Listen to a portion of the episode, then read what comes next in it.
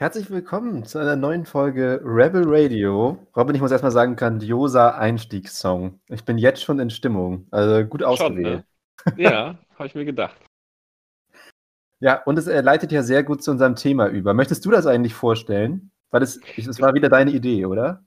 Das äh, kann ich gleich machen, genau. Ähm, erstmal zwei Punkte. Wir haben gleich noch einen kurzen Admin-Teil, wo wir nochmal Uh, Rebel Radio is changing all around. Ähm, das werden wir gleich noch ein bisschen besprechen. Aber vorher erstmal, Lennart, äh, wie geht's dir? Ich finde, das haben wir so ein bisschen vernachlässigt.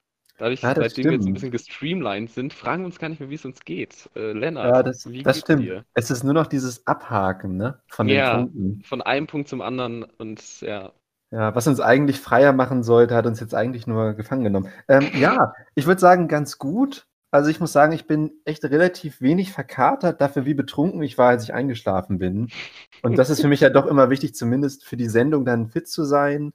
Ähm, ja. ja. es war eine sehr produktive Woche. Ich habe wieder viel ähm, für die Uni geschafft. Also ich bin eigentlich ganz zufrieden, abgesehen davon, dass ich, ja, das Wetter könnte ein bisschen besser sein, aber ich finde, das ist jetzt, muss man jetzt nicht zu viel drüber reden. Nö, doch, ich würde sagen, mir geht es einigermaßen gut, äh, um jetzt auch nicht zu euphorisch zu wirken. Aber doch, also ich muss sagen, war für mich insgesamt eine ganz gute Woche. Das kann ich schon sagen. Äh, und ich finde natürlich schön, können wir später auch nochmal drüber reden, jetzt, wo man wieder richtig Semester hat und man liest ja wieder sehr viel, das macht es zumindest leichter, mal so ab und an Buchtipps zu geben. Mhm. So, das, da, da habe ich auch schon was vorbereitet nachher. Ähm, Genau. Aber auf jeden Fall, jetzt gerade geht es mir gut. Ich find, fand den Song super Einstieg und bin sehr motiviert, jetzt äh, die nächsten zwei Stunden mich mit dir über unser Thema zu unterhalten. Aber vielleicht ja. vorher, Robin, wie geht's denn dir? Um jetzt nicht einfach so unhöflich diese Frage nicht äh, zurückzugeben. ja, sehr nett. Ja, ähm, mir geht es so ein bisschen, wie es draußen aussieht. Also ich hatte auch eigentlich eine sehr gute Woche. Ähm, auch da, Uni, man ist jetzt irgendwie dann doch in dem Modus und kriegt das irgendwie alles ganz gut gebacken. Ähm, jetzt noch irgendwie zwei Jobs, also SHK steht und Tutorium zusammen, ist dann doch irgendwie recht viel. Dazu noch irgendwie Hausarbeiten und Studium. Ähm, aber es macht dir irgendwie dann doch Spaß und man liest sehr viel und man beschäftigt sich einfach mit sehr interessanten Themen. Das hilft schon mal sehr.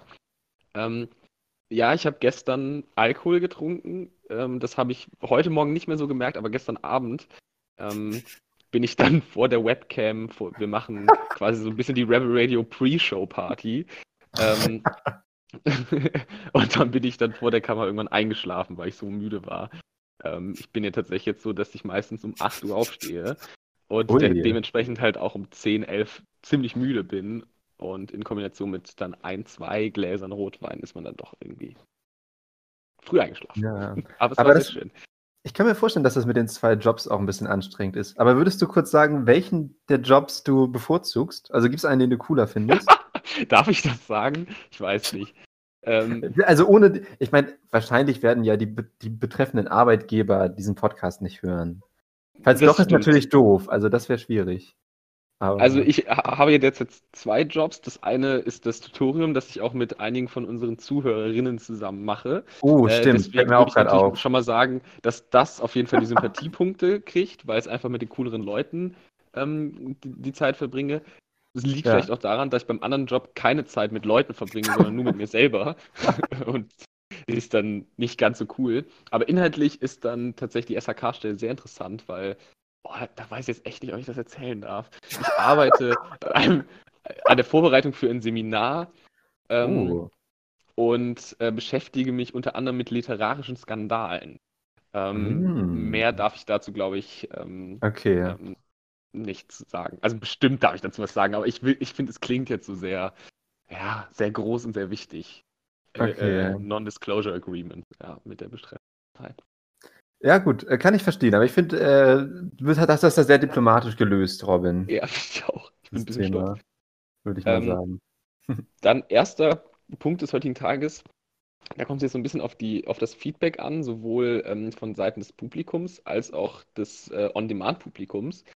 Ähm, Lennart hat ein neues Headset und hört sich, finde ich, ähm, grandios an. Und ich würde jetzt mal fragen, ob das bei den anderen auch so gut rüberkommt wie bei mir, weil ich war eben so ein bisschen, wir hatten angefangen zu telefonieren, da hat er noch über die Computeraudio gemacht und jetzt ist er mit seinem neuen Headset drin und ich finde, die Audioqualität hat sich dann doch ein Stück verbessert. Oh, das wäre so großartig. Ja, von daher, vielleicht, falls ihr da mal Feedback geben könnt, ähm, wäre das toll in die Gruppe. Ja, Mhm. äh, auch da an der Stelle nochmal zu erwähnen, dass ähm, Lennart diese Investitionen, technische Investitionen ohne Absprache getan hat. Dementsprechend stehe ich jetzt etwas blöd da, weil ich mir noch kein Headset zugelegt habe und immer noch über mein Telefon aufnehme. Dementsprechend höre ich mich diese Woche zumindest noch sehr scheiße an. Das ändert sich aber bis nächster Woche. Aber Auch das bis Gute dahin ist- werde ich mir auch was zulegen. Das Gute ist, Robin, jetzt haben wir ja dann ja auch gleichzeitig den Punkt der größtmöglichen Distanz erreicht. Wir können uns ja nur wieder annähern jetzt technisch. Stimmt, Ähm, wunderschön. Aber das war echt ein bisschen doof. Ich dachte eigentlich, ich mache dir eine Freude und bereite mich, sondern so, guck mal, Robin, ich habe sogar schon was investiert für die Sendung. Und dann dachte ich, ja, gut, ist schon ein Punkt mit diesem, dass wir jetzt nicht auf dem gleichen Level sind. Ähm, ja, Ja. guck mal, ich bekomme hier ein, also Lennart klingt etwas klarer und lauter. Also über das etwas freue ich mich auch schon mal. Ähm, okay. Also wir, wir arbeiten dran. Wir, ich werde mich nochmal schlau machen. Ähm, dass, Genau. äh, genau. Zudem bis nächste Woche wird es etwas professioneller werden an, an beiden Enden. Und dann streamline ich direkt über in den, in den Admin-Teil. Ähm, zwei Punkte. Erstmal der, der kleinere Punkt, wir würden gerne irgendwie eine einfache Kommunikationsmöglichkeit herstellen, anstatt diesen, an den Discord-Chat, also für außerhalb der Aufnahmezeiten, wo man po äh, posten kann, äh, irgendwie auch Fragen gestellt bekommen kann, irgendwie, weil wir, also wir finden es cool, die Kommunikation mehr in die Sendung mit einfließen zu lassen und würden davon, dafür halt eine WhatsApp- oder Telegram-Gruppe äh, erstellen. Vermutlich eine WhatsApp-Gruppe, weil das dann doch eher noch mehr Leute haben. Und wer daran interessiert ist, kann gerne für die Leute, die jetzt live dabei sind, sich kurz melden. Sonst aber gerne auch äh, die Leute im Nachhinein mir oder Lennart ähm, äh, eine, äh, eine Nachricht schreiben. Ähm, dann könnten wir sowas einrichten und euch jeweils immer auf dem, ähm, auf dem neuesten Stand halten. Genau. Ähm, und der wirklich interessante Punkt. Was, was lachst du da? Ich finde es nur so, ich finde, Rebel Radio hat sich jetzt schon verändert. Von einem Radiosender, der sich mal rebellisch genannt hat, haben wir jetzt immer schon diesen richtig offiziellen Anfang mit, so auf der Tagesliste steht erstmal das und dann das und das baut wir ab, aber dann wird es auch witzig. Es erinnert mich Da, geht der Spaß richtig los. genau, es erinnert mich ein bisschen an ein Gremium, wo wir zusammensitzen. Ich werde jetzt nicht sagen, welches Gremium das ist, aber Robin und ich sitzen in einem Gremium äh, an der Universität Hamburg zusammen und das hat gerade so was von dieser Tagesordnung. Ja, aber das ist nur diese Folge so. Gerade deswegen wollen wir ja ein paar Sachen verändern, damit Das wir stimmt. nicht jedes Mal irgendwie. Wir sind halt dann doch noch irgendwie im Kommen und Gehen und müssen gucken, wie wir das. Also ich finde, wir sind jetzt schon an einem Punkt, wo wir nicht gedacht hätten, dass wir, als wir damit angefangen haben, irgendwie uns regelmäßig Leute zuhören und das Leute auch gerne hören. Ähm, weil bei uns war es eher etwas spontan entstanden, gerade die ersten und die zweiten Folgen, wo wir jetzt merken, dass wir beide da auch bereit sind, irgendwie Zeit und sogar ein bisschen Geld zu investieren und das regelmäßig zu machen, wollen wir halt auch hinter einem Produkt stehen, zu dem wir stehen können. Und da bietet sich so nach mehrerem Feedback unterschiedlicher, sowohl äh, im direkten Kontakt als auch im Nachhinein, haben uns viele Leute gesagt, dass der Name halt immer noch ein Problem bleibt. Man kann vielleicht, ich glaube, dass der Name, ich weiß nicht, wie er entstanden ist. Ich glaube, so durch ein Bier am Nachmittag im äh, in, äh, da, wo, wo unser Podcast halt inoffiziell entstanden ist. Und es war dann so eher scherzhaft. Ja, ja, wir nennen es dann Rebel Radio. Ja, Und ich kann mich auch nicht genau daran erinnern, wie, wie, wie Nee. das zustande kam. Hm. Ja, und dann Ja. war man so ein bisschen stuck with it. Und jetzt, wo wir merken, dass wir das echt gerne auch längerfristig weiterführen wollen, ähm, steht jetzt der große Rebel Radios Changing Punkt an. Ähm, und wir suchen einen neuen Namen. Aber da wir äh, die, die Vox Populi sind, oh, Vox Populi wäre auch, nee, okay, lieber nicht. ähm, da wir die Vox Populi der studierenden GeisteswissenschaftlerInnen sind, ähm, würden wir gerne äh, Ideen von euch kriegen. Also, dass ihr uns ähm, Namensvorschläge schickt, Ideen, die ihr habt. Äh, vielleicht wir irgendwann ja so eine Umfrage und dann das meistgevotete Ergebnis gewinnt. Mal sehen, je nachdem, wie gut die Einsendungen sind. Ähm, auf jeden Fall würden wir gerne, würden uns sehr freuen, wenn Namensvorschläge vielleicht im Laufe der nächsten Woche ähm, kommen, dass wir uns vielleicht irgendwas Cooles überlegen können. Ja, Und ja, es wurde schon richtig erkannt im Chat, ähm, dass die Arbeit eigentlich nur auf euch abgewälzt werden soll. Ähm, genauso wie bei den Top 5, die wir eigentlich auch immer aus dem Publikum nehmen wollen, aber dann finden wir unsere eigenen Ideen doch besser. Und so wird es wahrscheinlich auch bei dem Namen, was nicht heißt, dass wir uns nicht freuen würden, wenn wir Namensvorschläge kriegen würden. Ja, aber so macht man sich auf jeden Fall äh, populär. Die, dass die Leute so richtig stundenlang Arbeit reinstecken in, in Namenskonzepte und dann, ach, eigentlich finden wir unseren Vorschlag doch am besten, aber danke. Aber danke. Ja, aber nee, genau. Ich würde auch sagen, es ist ein wichtiger Punkt, dass wir auch äh, unseren Namen ändern, bevor wir berühmt werden. äh, deswegen machen wir das jetzt schon mal, weil nachher diesen, diesen Kurswechsel können wir dann ja einem äh, tausender Leute Publikum nicht, nicht antun.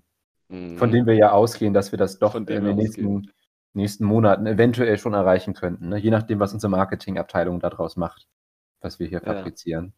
Oh, können wir irgendwann echt jemanden anstellen, der für uns Marketing macht? Vielleicht sollte ich erstmal einen Techniker Bock. oder eine Technikerin einstellen. Das wäre vielleicht der erste Arbeitspunkt. Nee, aber, aber, ich finde, das hätte auch Charme, wenn wir der Podcast sind, der erst eine Marketingabteilung hat, bevor er eine gute Technik hat. Und immer so in Was? Hamburg so die ganzen Plakate und voll überzogene Werbekampagnen, auch so schön auch so im Fernsehen, die super teuren zwischengeschalteten Werbespots. So, ja, also man bekommt den ja mit, aber die Qualität ist ja gar nicht gut von diesem Podcast. Und dann so, ja, das ist genau unser Charme, das macht es so ungewöhnlich, Leute. Ja. ja. Aber gut, dass du das angesprochen hast, Robin. Ist ein wichtiger Punkt. Ja, genau. Und, Und vielleicht könnte man sich ja auch einen Preis überlegen äh, für die Person, von der wir dann einen, mm. einen ähm, Vorschlag übernehmen, sogar. Die wird erster, erster Stargast. oh, das das wäre mega. So gar nicht selbstverliebt. Ja, und ich frage mich, auch, ja, frag mich auch, ob das echt für jede Person ein Preis wäre. ja, und ob es eher, ja, eher die Leute davon abhält. Die haben gute Ideen, aber denken so, ich will halt echt nicht rein. Ja, also, so Leute, warum? Ich wollte euch einfach nur helfen. warum muss ich mit euch reden? ja, super. Ähm, gut. Aber Robin, finde ich, hast du sehr gut übernommen, diesen doch wichtigen Part. Also Leute, schreibt eure äh, Vorschläge gerne an uns. Das würde uns freuen. Ja, das würde uns mega und möchtest ähm, du vielleicht jetzt nochmal das Thema offiziell vorstellen? Weil das nach wie vor ja deine Idee war, die Top 5. Ja, auch da wieder gestern beim Kneipenabend wurden, also beim digitalen Kneipenabend wurden Ideen gesammelt und äh, wie es dann halt so war, haben wir uns dann doch für die Idee entschieden, die von einem von uns beiden kommt. Ähm, das wirkt so hammer unsympathisch, wenn man das so erzählt. Mega, Aber super. Mega. ja, Leute, sag doch mal. Ja, nee, ist richtig doof. Aber danke. Richtig doof. Lass mal lieber doch unseres sehen. ähm, wir sprechen heute über unsere Top 5 Duos der Popkultur. Also wir suchen zwei Personen, die durch was auch immer in unser persönliches, in unsere persönliche Auffassung der Popkultur, in unsere Lieblinge äh, mit aufgenommen werden. Und die haben wir jetzt vorbereitet, die haben uns rausgesucht aus allen möglichen Sparten der Popkultur. Ich glaube, da haben wir auch extra den Begriff relativ weit gefasst, ähm, dass wir irgendwie einen Spielraum, Spielraum haben. Ich glaube, jeder von uns kann ein bisschen was dazu sagen. Und ähm, ich bin sehr gespannt. Ich glaube, ich weiß von ein, zwei Duos, die du genommen hast, die habe ich dann extra nicht genommen. Aber ich bin Echt gespannt, jetzt? ob wir es diese Woche wieder hinkriegen, irgendwas doppelt zu nehmen. Ähm, das wäre dann das, die dritte Sendung in Folge. Wenn nicht, ist der Fluch gebrochen. Das wäre auch schön. Ähm, ja. Also ich finde, also ich finde, langsam wird es bedenklich werden, wenn wir das sogar bei dem Thema noch schaffen. So. Meinst du? Okay, gucken wir mal. Na gut, aber ich bin sehr gespannt, welche du auf jeden Fall vermutest hast, falls sie bei mir nicht dabei waren. Ja, so können wir auch noch drüber sprechen. Gut, ähm, ähm, ja, Robin, soll ich den Anfang machen oder möchtest du? Äh, fang du doch mal an. Okay. Ähm, ja, fand ich ganz spannend, weil ich habe äh, das erste, Platz 5, sage ich jetzt mal, ist mir relativ schnell eingefallen. Äh, ist eher so Kindheitserinnerung, würde ich auch sagen, aber wo ich so direkt gedacht habe, okay, berühmte Do's irgendwie der Popkultur die mich äh, begleitet haben, würde ich sagen, so vor allem in meiner Kindheit, fiel mir auf Anhieb Dick und Doof ein, beziehungsweise Laurel and Hardy. Und mittlerweile bin ich auch nur noch dazu übergegangen, sie Laurel and Hardy zu nennen. Ich finde es furchtbar, eigentlich, dass man sich damals gedacht hat, nö, Dick und Doof ist viel witziger, äh, anstatt wie in den meisten anderen Ländern zu sagen, naja, es sind Laurel and Hardy. Ähm, genau, habe ich mittlerweile, ich muss sagen, mittlerweile gucke ich es selten, aber als Kind fand ich die beiden super witzig. Und das war, ist für mich einfach eine schöne Kindheitserinnerung. Ich glaube, ich gucke das auch eher nostalgisch mittlerweile. Aber ich finde es immer noch wieder schön, dieses Duo und irgendwie zu sehen, wie viel die einfach gedreht haben, produziert haben und auch so dieses, die haben sich ja, wenn ich richtig informiert bin, in die meisten Sprachen sogar selber synchronisiert und so. Also ich finde es schon toll und gerade natürlich dann als Kind fand ich das natürlich auch immer so witzig, dass ja quasi Laurel, also der Dove, ja dann eigentlich der kreative Kopf hinter diesem Duo war und das alles entwickelt hat. Und das fand ich dann nochmal als Kind witziger, dass er im Film doof ist, aber nicht im richtigen Leben. Und genau, ich finde nach wie vor gibt es, also es gibt natürlich wie bei jedem Comedy-Duo gute und schlechte Filme, aber ich möchte mal behaupten, äh, Dick und Doof in Oxford und Hinter Schloss und Riegeln äh, finde ich, sind einfach zeitlos genial. Kann ich auch nur empfehlen, sich anzugucken. Gerade die Folge in Oxford, ähm, ohne ganz zu viel zu verraten, aber für ein paar Minuten in dem Film ist Laurel nämlich hochintelligent, weil er äh, eine Fensterscheibe, nein, nicht Fensterscheibe, aber so ein äh, aufklappbares Fenster auf den Kopf bekommt und daraufhin quasi hochintelligent ist. Ähm, allein für diese paar Minuten sind vielleicht sogar für mich die besten Minuten von Dick und Doof oder Laurel Hardy insgesamt, weil dann nämlich rauskommt, dass er eigentlich ein äh, englischer, hochgebildeter Aristokrat ist, dem eben mal ein Fenster äh, gegen den Kopf geknallt wurde und seitdem ist er da quasi, wie man ihn kennt. Also die, den Film würde ich auf jeden Fall empfehlen. Mit dem super Gag, wo äh, Laurel dann, also wie gesagt, sie müssen ja dann von den USA nach Oxford und dann haben sie einen Globus da stehen und Laurel nimmt einfach nur diesen Globus, misst mit den Fingern diesen Abstand von den USA und Oxford ab und sagt, guck mal, Olli, wir sind nur so weit von zu Hause weg ähm, äh, herrlicher Moment. Und mein absolutes Lieblingszitat, fällt mir jetzt gerade spontan wieder ein, ist, äh, dass ähm, Hardy von seiner Freundin verlassen wird und die schreibt ihm dann eben einen Brief, in, in dem sie ihm das mitteilt. Und äh, Laurel liest ihm dann den Brief vor und dann danach ist natürlich Hardy niedergeschlagen und traurig und äh, daraufhin fragt, fragt ihn Stan, was denn mit ihm los ist. Und dann sagt er ja, naja, du hast es doch gelesen. Ja, aber nicht zugehört. Und äh, für mich ein legendäres Zitat, auch ein super Gag in Seminaren übrigens, wenn man dann nämlich sich nicht zu dem Text äußern kann, wenn man was vorgelesen hat. Äh, immer mal gucken, wie Dozierende darauf reagieren. Sehr genau, gut, ja. also das wäre, ja, doch, das wäre mein erstes Duo. Und genau, gab ja auch noch den Film, äh, ich bin dann mhm. letztes Jahr, Stan und Olli, ähm, fand ich ein bisschen schade, weil das bezieht sich eigentlich nur auf äh, die letzte Phase ihrer Karriere, wo sie eben schon nicht so bekannt sind oder nicht so populär sind. Und sie machen nochmal so eine Theatertour durch Großbritannien. Und ist auf jeden Fall auch, also ist eine schöne Hommage, gerade auch darstellerisch finde ich sehr gelungen. Und äh, ist eben eher so ein nachdenklicher Film, weil es dann natürlich auch um den vergangenen Ruhm der beiden geht. Ich fand es halt ein bisschen schade, dass der Film sich wirklich nur diese ganz kleine Zeitspanne genommen hat, weil ich hätte schon auch gerne gerade so diese Anfangszeit, wie haben die sich eigentlich gefunden und irgendwie auch vielleicht die Jahre des Erfolgs gezeigt. Aber kann man sich dennoch mal gut angucken, den Film. Finde ich eine 1A-Wahl, gerade für den Einstieg. Ähm, ich habe auch etwas bis zu einem bestimmten Grad kanonisches. Ich glaube, so wenn man an berühmte Duos denkt, fallen einem Laurel und Hardy und mein Duo wahrscheinlich relativ früh ein. Ähm, ich habe nämlich Bonnie und Clyde mitgebracht. Hammer. Ja, ich bin großer Bonnie und Clyde-Fan. Okay. Äh, also eher vom Film als von den realen mordenden Kriminellen. Das, das ist schon mal gut. An der Stelle keine Gewaltverherrlichung, sondern die Verherrlichung dieser Film und der romantisierten Persönlichkeiten.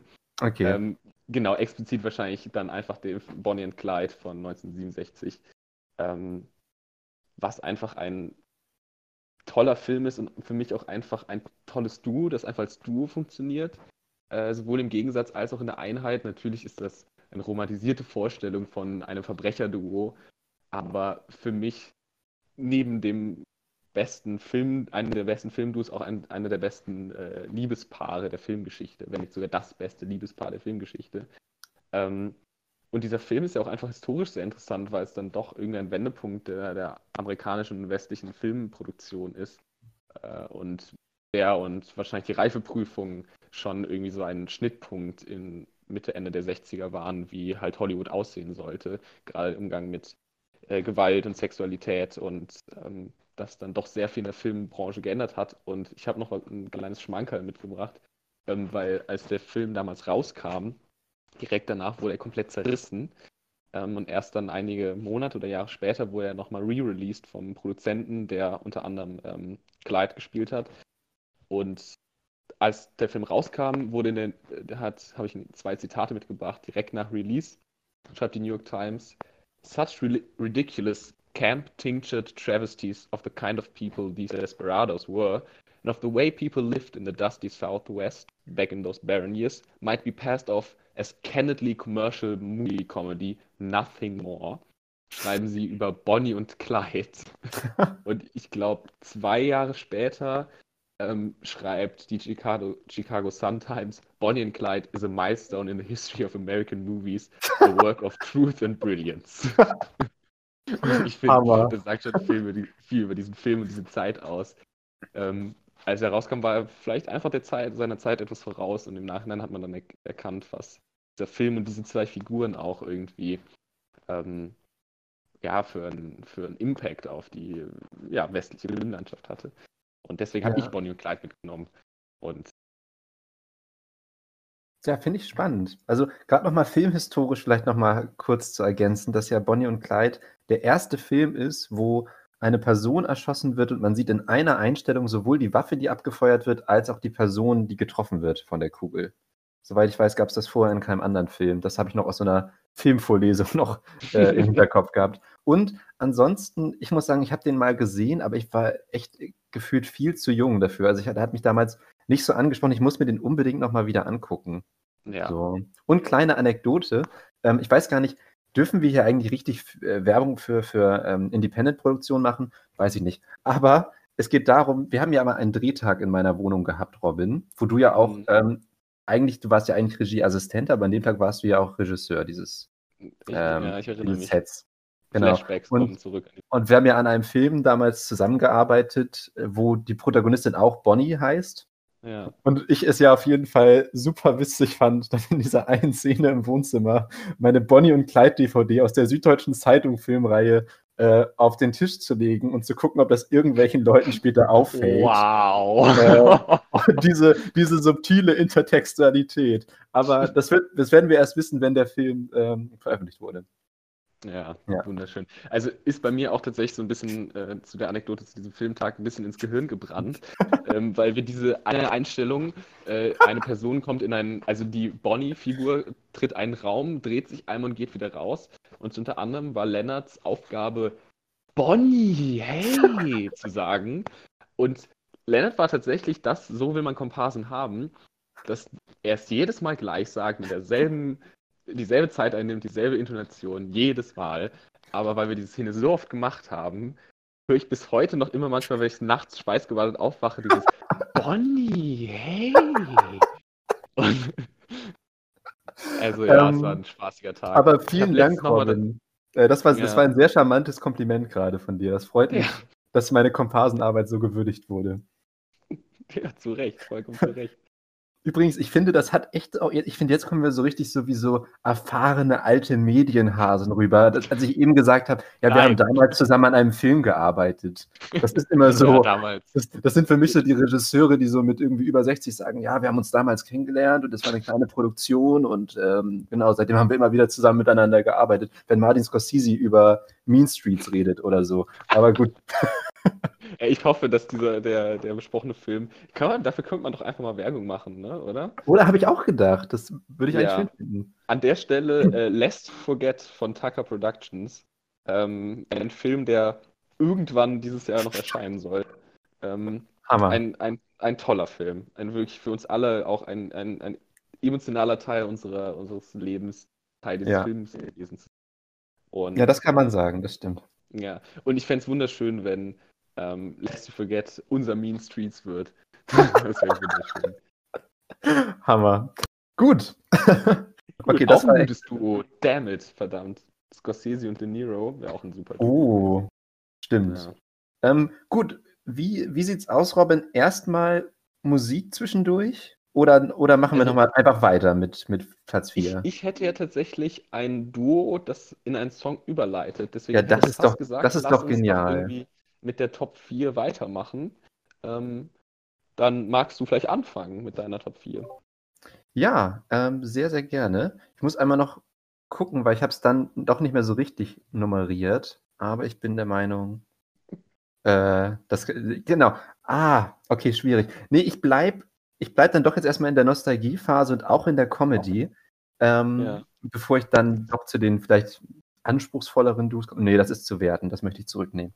Aber genau, und zwar, es ging ja eben um meine Kindheitsnostalgiephase. Jetzt geht es eher so in die Jugendnostalgiephase, die ich auch schon mhm. sehr früh entwickelt habe, dafür, dass ich erst 24 bin, aber das ist ein anderes Thema. Und zwar habe ich äh, Nickelodeon war für mich ganz präsent in meiner Jugendzeit. Ich habe es richtig viel geguckt und auch das ist wieder sowas, ich weiß nicht, ob ich die Sendung heute noch gut finden würde, aber wenn ich manchmal so eine Serie denke, ich so, oh, ja, das waren meine Teenagerjahre. Und deswegen würde ich als zweites Du gerne Drake und Josh, äh, also auf Platz 4 quasi setzen.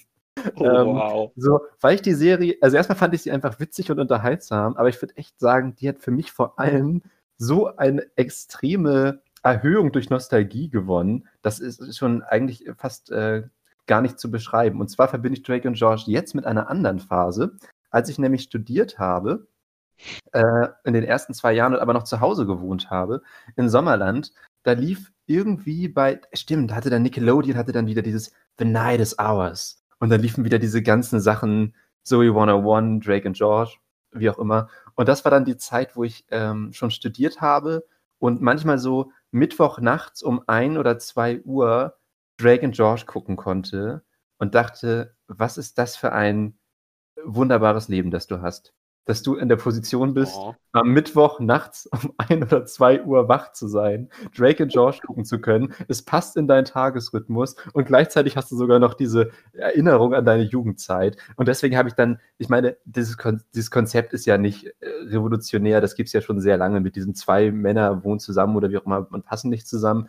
Aber ich fand es dann doch so, das hat dann für mich den Ausschlag gegeben, aus diesen Duos Drake und George auszuwählen. Und ich habe dann später erst erkannt, als ich dann eben wieder geguckt habe, dass Drake und George eigentlich so ein bisschen so ein Two and a Half Man für Jugendliche ist. Also die Figurenaufteilungen sind relativ klar. Und während du bei Two and a Half Man halt ähm, die die Mutter hast, also quasi diese Person, die dann immer so fies ist und irgendwie die, die Männer dann so äh, fertig macht, ist es hier eigentlich die kleine Schwester Megan, die die gleiche Funktion hat wie die Mutter bei Two and a Half Man. Und das war dann auch nochmal sowas, wo man sieht, es gibt, die Muster bleiben doch teilweise erstaunlich ähnlich äh, bei Unterhaltungssendungen. Genau, aber äh, auf Platz 4, ja, äh, Drake und George. Wunderschön. Äh, nie gesehen. Aua. Wollte ich dazu. Aua. Nur mal so. Ich frage mich auch immer, ob man das nicht einfach rauslässt, dass man das nie gesehen hat und es überspielt, aber nee, ich will das schon jedes Mal sagen. Nee, ich, ich, ich finde es auch wichtig, das zu sagen. Äh, ja. ja. Zu, äh, ich frage mich, ob man mein Duo kennt oder ob du mein Duo kennst. Ich hoffe okay. mal schon. Ja. Ähm, ich habe nämlich äh, auf Platz 4 Sam and Dave. Ähm, Sam and Dave ist vielleicht das einflussreichste äh, Soul-Duo der US-amerikanischen Geschichte. Uh, ähm, steht aus Samuel David Moore und David Prater. Prater, ja, David Prater. Also äh, Sam und Dave.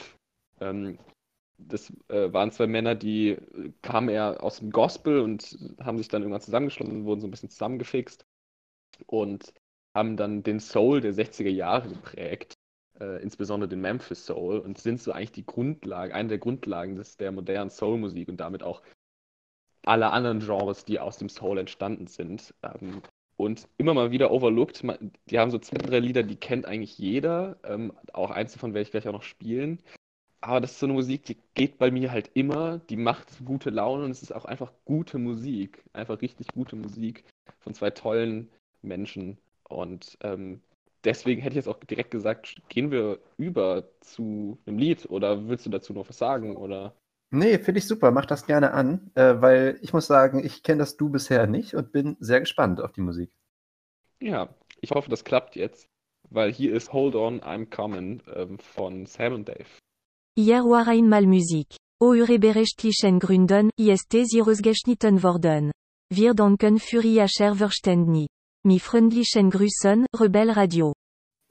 Ja, Robin, super. Kannte ich natürlich, äh, ist mir dann doch äh, aufgefallen.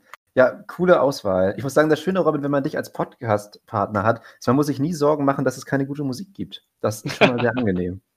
Dankeschön, das ist ein schönes Kompliment. Ja, wie gesagt, also die, die beiden Künstler kennen die meisten nicht, aber ein, zwei Lieder kennt man dann irgendwie doch, Hold on, I'm Coming und auch Soul Man. Äh, ja. Kennt eigentlich jeder, zumindest irgendwo, es läuft halt immer irgendwann mal im Radio. Aber wirklich viele tolle Lieder, äh, auch langsamere und ein bisschen weniger poppige Soul-Stücke.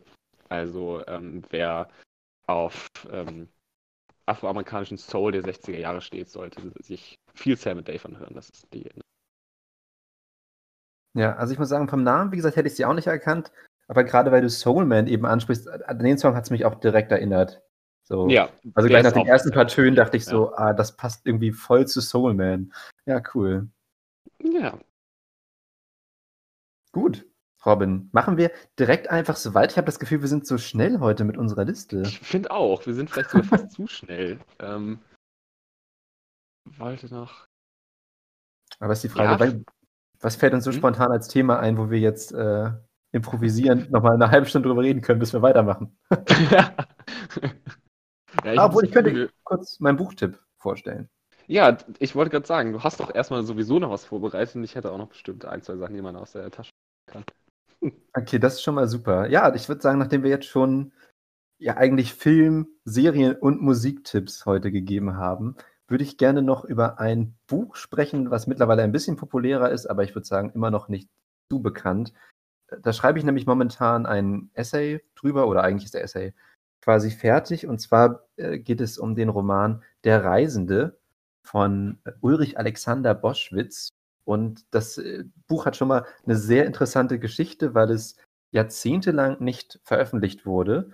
Ähm, also es ist von einem äh, Exilanten des deutschen Faschismus geschrieben worden. Also Boschwitz ist nach Luxemburg emigriert, ist dann später auch ähm, ermordet worden, als er auf einem englischen Schiff war, das dann von den ähm, Nationalsozialisten versenkt wurde äh, hat also dementsprechend auch eigentlich keine bekannte Karriere gemacht als Schriftsteller. Aber dieses Manuskript, der Text der Reisende, hat eben äh, den Krieg überstanden und ist jetzt erst 2017 wieder veröffentlicht worden. Also wirklich liegen Jahrzehnte zwischen der, der Abschrift und der Publikation. Und es ist einfach, finde ich, äh, ein grandioses Buch. Es wird natürlich auch viel ähm, parallelisiert mit, mit aktuellen äh, Fluchtbewegungen. Ähm, aber ich würde auch sagen, ganz generell ist es für mich ein sehr interessant erzählter, auch ein schnell erzählter Text. Und ich würde sagen, ich habe schon einige Bücher gelesen mittlerweile, die sich mit den Themen Exil und Flucht auseinandersetzen. Aber dennoch habe ich bei Boschwitz mal wieder richtig Passagen gefunden, die sind für mich ganz neu gewesen. Und es, es zeigt eben so eindrücklich und schnell, also es beginnt am 9. November 1938, also äh, dem Tag der Reichspogromnacht. Äh, genau, und dann eben, dass er dann aus seiner Wohnung fliehen muss. Und, wir, und er hält sich dann eben die ganze Zeit, weil er nirgendwo hin kann, nur, durchgängig eigentlich nur in Zügen auf. Also er reist die ganze Zeit durch Deutschland, weil er hat keinen festen Ort, wo er sein kann. Es gibt niemanden, der ihn beschützen kann. Und in den Zügen fühlt er sich noch am ehesten sicher. Und deswegen auch der Titel Der Reisende. Und da sind einfach für mich, ähm, also es gibt selten ein Buch, finde ich zumindest, dass das so eindrücklich schildert, diese schlagartige Entrechtung der jüdischen Bevölkerung und dass man mhm. in jeder Situation, egal wo man war, äh, gefährdet war und dass einem jede Person, die nicht jüdisch war, einfach überlegen war. Also in jedem Gespräch mhm. ist diese Angst quasi mitschwingend, ähm, ja, wenn der jetzt irgendwie sagt oder so, dass ich Jude bin, dann werde ich verhaftet. Und dementsprechend hat er, er, er kann nicht einfach noch zur Polizei gehen, als sein Geld geklaut wird. Er kann sich äh, juristisch überhaupt nicht wehren, er kann sich an niemanden wenden und er muss bei jeder Person sogar Angst haben, wenn er irgendwie was Falsches zu der sagt, dann äh, zum Beispiel irgendwie zu seinen Angestellten, äh, können die einfach ihn direkt anzeigen und verhaften lassen. Und wie dann die, das, wie das, diese ganze Existenz so schnell zusammenbricht von Otto Silbermann, das ist der Protagonist, das wird sehr eindrücklich geschildert. Und es sind eben auch äh, wirklich Passagen drin, die ich neu fand. Also es fängt eben dann damit an, dass äh, Otto Silbermann dann noch ein Gespräch hat, weil er sein Haus verkaufen muss. Und man sieht eben, wie dieser ähm, nicht-jüdische Käufer äh, sich richtig ähm, quasi daran hochzieht, dass er weiß, wie verzweifelt Silbermann ist und Silbermann muss verkaufen und es ist egal, wie wenig Geld er ihm gibt, weil er muss ja überhaupt irgendwie Geld bekommen, um es noch ins Ausland zu schaffen. Und wie er dann die ganze Zeit wieder ihn noch so richtig ja, mit ihm spielt eigentlich und sagt, ah, ich weiß aber gar nicht und darf man mit Juden überhaupt noch Geschäfte machen? Und ähm, also wirklich so diese Grausamkeit dieser Anfangsszene, wie dieser Mann da so jovial äh, eigentlich über das Leben äh, dieses Otto Silbermann spricht. Und da sind so einige Passagen drin, wo ich sage, das ist für mich neu und das ist eben auch einfach aktuell immer noch ganz toll zu lesen. Es ist eine Sprache, die ich finde sehr gut gealtert ist, die immer noch modern ist. Äh, und es sind für mich, also wie gesagt, ich würde es auf jeden Fall empfehlen. Das ist wirklich eine tolle literarische Neuentdeckung.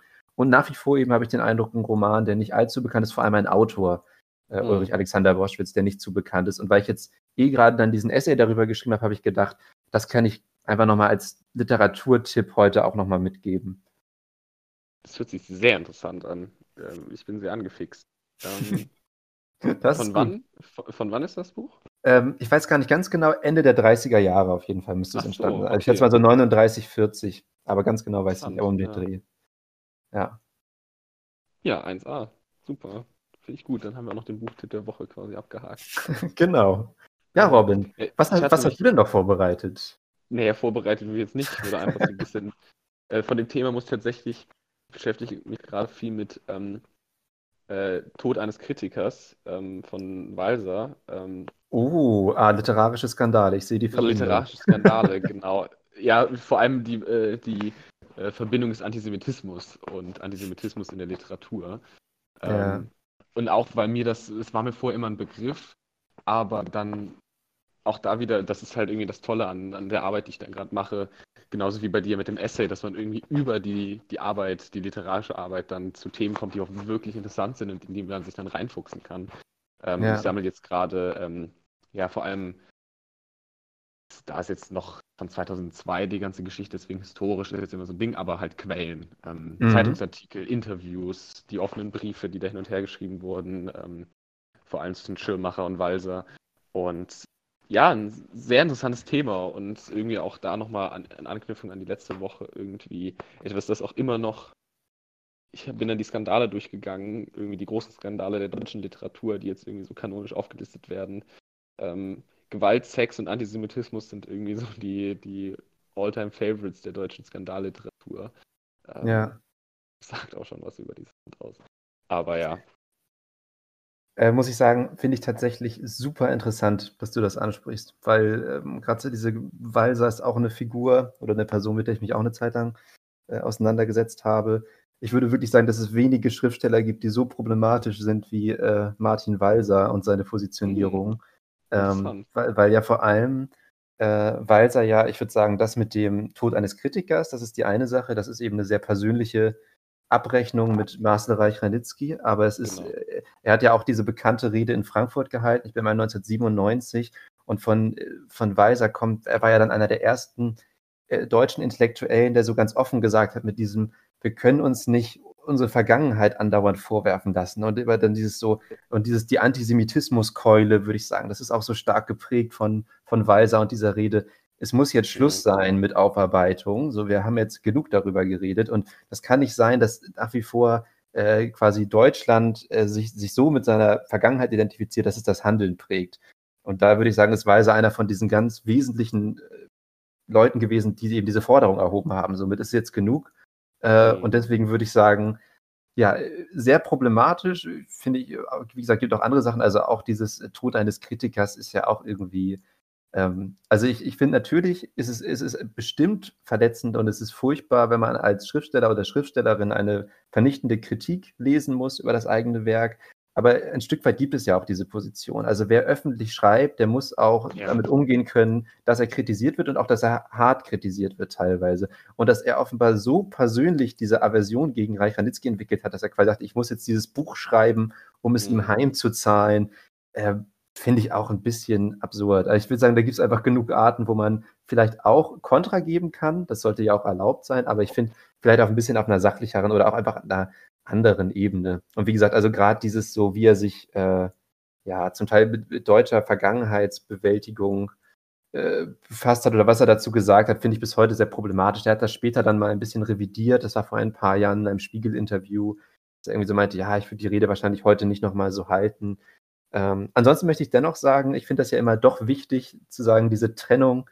Äh, ich finde, dass Weiser ein sehr guter Schriftsteller ist. Also ich habe zwei Bücher von ihm gelesen, Ehen in Philipsburg ja. und Ein fliehendes Pferd und finde, dass er einfach einen tollen Stil hat, dass er interessant erzählen kann und ähm, teilweise richtig einen in die Roman oder Erzählung hineinzieht durch sein Erzählen. Äh, er ist aber dennoch für mich, äh, das habe ich eigentlich selten, aber er ist doch für mich äh, politisch einfach auch eine Person, die ich jetzt momentan aktiv nicht gerne finanziell unterstütze, sagen wir es so. Ja. Ich meine, aber deswegen ja dann spannend, dass, äh, dass du gerade dich damit beschäftigst, finde ich richtig toll. Ja, genau. Also Tod eines Kritikers ist, glaube ich, dann nochmal sehr, hat noch dieses Alleinstellungsmerkmal, glaube ich, deswegen vielleicht auch für die Forschung interessant, weil es da einfach diesen, diesen, viel hin und her gibt. Es gibt einfach sehr viel Material, gerade von äh, Walser und Frank Schirmacher. Frank Schirmacher war ähm, einer der geschäftsführenden Personen der Frankfurter Allgemeinen Zeitung und Walser hat damals Tod eines Kritikers geschrieben und das als Vorentwurf an die Frankfurter Allgemeine Zeitung geschickt, äh, zu, zur Möglichkeit eines Vordruckes. Und Schirmacher hatte sich dann in einem offenen Brief an Walser gewendet und ihm halt mitgeteilt, dass er dieses Buch nicht abdrucken werde. Und gerade durch seine persönliche Verbindung zu Reich Ranitzky. Und daraus entstand dann ein tatsächlich vor dem Internet schon oder in den Anfang des, des Internets, des modernen Internets, irgendwie ein Hin und Her, ähm, dass man sonst irgendwie jetzt bei Handke und Stanisic, um Handke auch nochmal reinzubringen, endlich Alter. Ähm, über, über Twitter funktionierte, war es damals tatsächlich noch in der öffentlichen Presse, aber dementsprechend gibt es halt einfach sehr viel Material und ähm, ist es dann tatsächlich, dass Walser dann irgendwann anfängt, Schirmacher die, den, dem Antisemitismus vorzuwerfen, weil er ihm den Antisemitismus vorwirft. Und ist dann irgendwann hat man das Gefühl, worüber redet ihr hier eigentlich gerade und hört ihr nicht eigentlich selber zu? Ähm, aber ja, mit Walser an sich habe ich mich bisher noch nicht so beschäftigt. Ich bin jetzt über dieses Tod eines Kritikers ähm, näher dazu gestoßen. Aber es ist natürlich die große Diskussion, ähm, inwiefern halt man Kunst und Künstler voneinander trennt, gerade das haben wir in der Handke-Diskussion, das hatten wir ja auch sehr prominent äh, im Weinstein-Skandal und dessen Folgen, inwiefern es noch vertretbar ist, Kunst oder Medienprodukte äh, von Menschen anzusehen, die als Personen einfach kriminell oder schlichtweg problematisch sind. Ähm, und das ist ja eigentlich eine Frage, ich fand das dann interessant, dass es war während MeToo und dann nochmal zu Handke an zwei unterschiedlichen Stellen immer wieder Diskussionen, ich finde es interessant, weil die Diskussion besteht ja gefühlt seit Menschengedenken, seitdem es Kunst gibt. Darüber kann man die Kunst vom Künstler trennen. Und ähm, das zieht sich durch Kunst- und Literaturgeschichte irgendwie durch. Und dass die Gesellschaft bis heute da für, ich habe für, für ein kollektives Verständnis immer noch keine Antwort ge, äh, gefunden hat, weil es ist interessant, dass viele intelligente und reflektierte Menschen wie du oder wie ich dann immer noch auch trotzdem ja auch zu Recht argumentieren können, ja, ich trenne bis zu einem bestimmten Grad zum Beispiel Vasa, die ist als persönlich problematische Figur, davon sein künstlerisches Schaffen. Aber kann man dann trotzdem noch sagen, ja, ich setze mich mit dieser Kunst auseinander? Oder ist die Frage, sollte man gerade deswegen sich mit der Kunst auseinandersetzen? Ja. Dazu können wir mal eine Special-Folge machen, weil ich, ich glaube, das ist auch tatsächlich stundenfüllend. Äh, ich denke, auch darüber kann man lange diskutieren. Da gibt es vor allem auch viele, denke ich, unterschiedliche interessante Ansätze. Aber genau, ja. was, mir noch, was mir noch mal wichtig ist bei, bei dieser Diskussion, ist eben, dass man, weil man die Person äh, vielleicht gering schätzt, nicht einfach das auch auf das Werk überträgt. Also, dass man nicht ja. sagen kann, ich mag die Person nicht, deswegen ist das Buch nicht gut, weil ich finde, das ist auch keine, keine starke Argumentation. Also, ich finde es dann dennoch mhm. wichtig, äh, auch dennoch sich mit diesem Werk eventuell zu beschäftigen. Also ich finde es zumindest wichtig, dass man das getrennt macht und bei Weiser würde ich eben, wäre das für mich der Fall, dass ich sage, ich finde die Person nicht sympathisch, aber ich würde ihm nicht absprechen, dass er gut schreiben kann.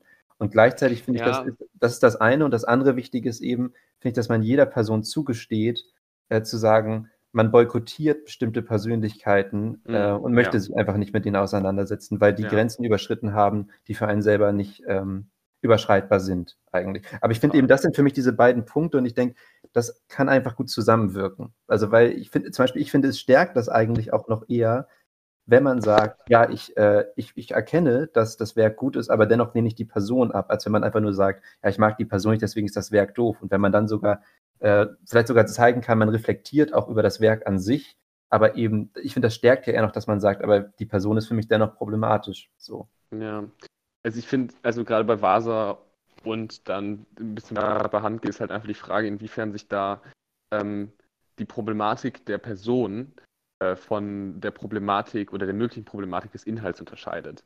Weil genau. gerade bei Vasa ist es ja dann zum Beispiel bei Tod eines Kritikers so, dass die problematischen, ähm, das problematische Weltverständnis dieser Person sich direkt auf den Inhalt de, des Kunstwerks überträgt.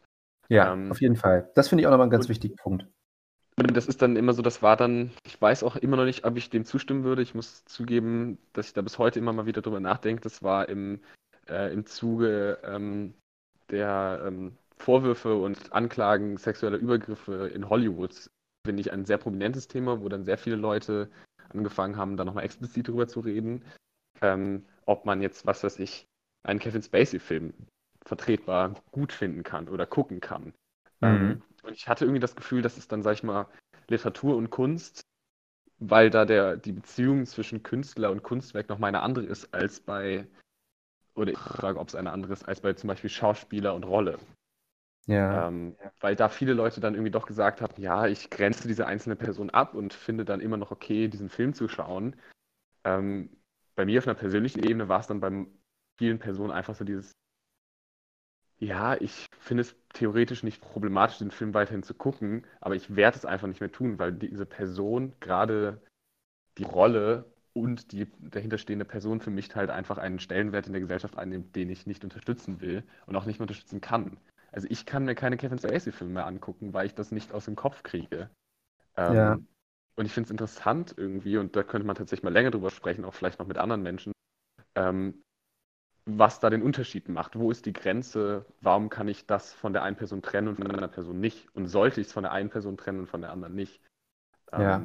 ja. Ähm, also mir ist nochmal wichtig, ich würde gerne nochmal sagen zu diesem Punkt, wenn das Werk selber das Problematische ist, wie du es ja jetzt gesagt hast, ne, bei Walser ja. beispielsweise, dann wiederum würde ich nicht sagen, dass ich mich, dass man sich damit unbedingt beschäftigen muss. Also ich muss mich nicht mit einer antisemitischen Hetzschrift beschäftigen, um zu erkennen, mhm. dass das Antisemit im Sinne von, um das dann als Werk äh, zu schätzen, sondern ich rede jetzt eher von, ähm, also von Werken, die an sich unproblematisch sind, aber die mhm. Person problematisch. Also zum Beispiel ein gutes Beispiel wäre für mich äh, Georges Gimenon. Ich weiß nicht, ähm, wie viele Leute den kennen. Das war ein sehr berühmter belgischer Kriminalautor in der zweiten Hälfte des 20. Jahrhunderts. Er hat unter anderem die Figur des Kommissar Maigret erfunden. Das, da gibt es ja auch zig Bände von. Also ich bin da über 60, 70 Bände oder keine Ahnung, auf jeden Fall ein, ein, ein wirklich ein ganz äh, ausführ also ein, ja, ein umfangreiches Werk hinterlassen. Der Kriminalliteratur wird bis heute ganz viel gelesen. Sind auch solche Bücher, die ganz gerne mal so an Flughafenshops oder so rumstehen. Wenn man sieht, oh ja, da liest man mal den Krimi nebenbei. Und der hat, äh, ich habe dann mal den ersten Band gelesen von äh, Kommissar Maigret, äh, weil ich einen anderen Roman von Simenon gelesen hatte, den fand ich sehr gut. Ganz tolles Werk, Der Mann, der den Zügen nachsah. Ich lese wenig Kriminalliteratur, aber das fand ich richtig beeindruckend. Und dann dachte ich, naja, jetzt starte ich mal diese Maigret-Reihe. Und in diesem Maigret-Roman gibt es eben eine Figur, die wird einfach der Jude genannt, fast im gesamten Buch. Und das war immer, der Jude machte das und das. Und der Jude ging zur Tür. Und der Jude sagte das.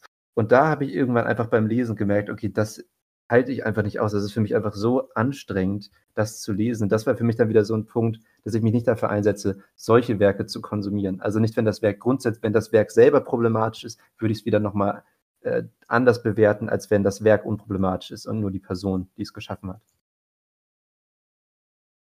Ja, also wie gesagt, tatsächlich, das kam jetzt auch gerade die Rückmeldung. Ich finde, das können wir tatsächlich vielleicht mal das ist auch gut. Die erste Special-Folge ist zu Star Wars und die zweite Special-Folge ist vielleicht zu die Problematik zwischen Werk und Autor. Aber ich fände das tatsächlich sehr interessant. Ich würde mich da gerne da noch ein bisschen intensiver darauf vorbereiten, weil ich finde es ein sehr ein Thema, das sehr wichtig ist und sehr differenziert betrachtet werden sollte. Und ich finde es cool, dass es jetzt so aufgekommen ist. Aber ich hätte Lust, da länger drüber zu sprechen, weil es auch unterschiedliche Beispiele gibt, die unterschiedlich beleuchtet werden könnten. Äh, man könnte allein schon noch mal ellenlang über Picasso reden, wo es halt auch so ist, ähm, ja. Inwiefern kann man von der Person, von dieser furchtbaren, menschlich furchtbaren und problematischen Person, die aber die Kunst, äh, die moderne Kunst geprägt hat, wie keine, wie kaum ein anderer, inwiefern kann man das trennen? Darf man das trennen? Und ich finde, da kann man nochmal, weil ich glaube, die moralische, äh, die moralische Sphäre, da können wir jetzt bis zu einem bestimmten Grad nur bedingt Antwort drauf geben. Ich glaube, es geht dann eher so dieses, ähm, inwiefern die persönliche Beziehung zu bestimmten Künstlern und Künstlerinnen ähm, ja, ich also, meine, ich bin großer Clint Eastwood-Fan und da kann ich es trennen, weil Clint Eastwood ist ein Vollidiot, ein republikanischer Vollidiot. Ähm, aber das hat für mich so wenig von halt in seinem Kunstwerk zu tun, dass ich das irgendwie bis zu einem bestimmten Grad trennen kann, aber dann irgendwie mich nicht gemerkt habe, mich mittlerweile eher mit den Rollen oder mit der, der Atmosphäre dieser Kunstfigur irgendwie zu identifizieren, als mich mit dieser Person. Und diese Trennung und aber da auch sich selber zu hinterfragen, weil ich mich immer noch manchmal frage, okay, inwiefern bringst du jetzt einer Person Sympathie auf, die eigentlich keine Sympathie ähm, äh, verdient? Ja, Ähm, also aber ja, von, von mir aus können wir da echt gerne eine ganze Sendung drüber machen. ja, äh, weil man da wirklich viel reden kann. Und ich würde auch sagen, ähm, letztendlich denke ich auch, kann man da selbst selber nicht so pauschale Antworten finden, weil ich denke, es hängt auch immer davon ab, wie stark ist die eigene Biografie mit bestimmten Mhm. Persönlichkeiten der Kunst oder so verbunden. Ähm, Ja. ja. ich kann mich dann auch gerne zu Woody Allen äußern, was für mich ja auch ein ganz äh, komplexes äh, Thema ist, was das angeht, auch aufgrund meiner eigenen Biografie. Aber da können wir dann in der Folge drüber sprechen. Ähm, Ja, ansonsten würde ich aber gern zum Film, weil du ganz kurz über Kevin Spacey gesprochen hast, Mhm. ähm, würde ich gerne nochmal sagen, ich finde eben, äh, beim Film finde ich es nochmal schwieriger, diese Trennung zu, äh, die, äh, diese Nicht-Trennung zu machen. Also wenn man sagt, man boykottiert etwas, weil ich immer denke, naja, bei einem Autor oder einer Autorin ähm, ist er ja doch vor allem eine Person mit einem Werk verbunden. So. Und wenn ich jetzt irgendwie, aber nehmen wir jetzt mal Kevin Spacey und man spricht so über American Beauty, dann sind da ja hunderte andere Leute eigentlich direkt auch dran beteiligt, so an so einem Werk. Das ist ja auch eine, eine Leistung des Regisseurs und der Leute, die das Drehbuch geschrieben Ja, ja. haben und der Filmmusik. Und da finde ich es natürlich dann irgendwie, naja, so schmeißt man die dann einfach alle mit weg, weil sie mit Kevin Spacey diesen Film Mhm. gedreht haben. Das ist für Mhm. mich zum Beispiel noch so, für mich ein Problem dann auf die Filmindustrie bezogen. Ja, total. Ja, wir merken schon, es gibt ähm, viel, was man dazu reden kann. Vielleicht, gerade im Chat sind auch Leute aktiv, kann man ja drüber nachdenken. Vielleicht laden wir uns auch noch Leute hinzu, auch wenn dann, dann wird es, glaube ich, wirklich voll und lang. Aber können wir, ähm, können wir, finde ich, sollten wir mal länger drüber reden. Ähm, Aber ich muss vielleicht auch gleich mal ein bisschen vorwegnehmen, dass ich nicht zu bald schon wieder die nächste Special-Folge machen würde. Nee, ich glaube, wir ähm, sollten vielleicht ein Auch bisschen gerade warten. aufgrund des, des, des momentan laufenden Semesters. Ähm, aber es ist schön, dass es schon mal wieder eine Idee gibt, zumindest für ein Ja, Thema. das werden wir uns im Hinterkopf behalten. Und wir haben jetzt schon mal ein paar Thematiken anklingen lassen und gucken dann, wann wir die Gelegenheit haben, die mal ein bisschen äh, länger ausspielen zu lassen. Ja, und Ähm, Robin, wir haben es einfach geschafft. Wir haben jetzt mal so ein richtiges, nochmal eigenes Gespräch entwickelt, was nicht nur sich auf diese Liste bezieht. Wow, wir sind, wir sind grandios. Wir sind fast Toll. wie richtige Podcaster. Ja, apropos, willst du vielleicht mal Musik spielen oder willst du erst einen, einen Top 5 machen? Ähm, ich würde erstmal noch, weil wir hatten jetzt ja noch äh, keine, wir sind ja noch nicht auf die Liste wieder eingegangen. Ich würde erstmal die Top 3 noch machen Mhm. Und dann einfach wieder äh, Musik spielen, Ja, dann wenn das für doch. dich in Ordnung ist. Für mich äh, vollkommen akzeptabel. Okay, gut, genau. Wie gesagt, ich habe jetzt ein bisschen über meine Kindheit und Jugend äh, berichtet bei den Do's. Ja, auf Platz 3. Oh, okay, ich muss jetzt, muss ich, bin da mal kurz an der Reihenfolge überlegen. Nein, doch. Ich, ich denke, ich bin mir doch relativ sicher.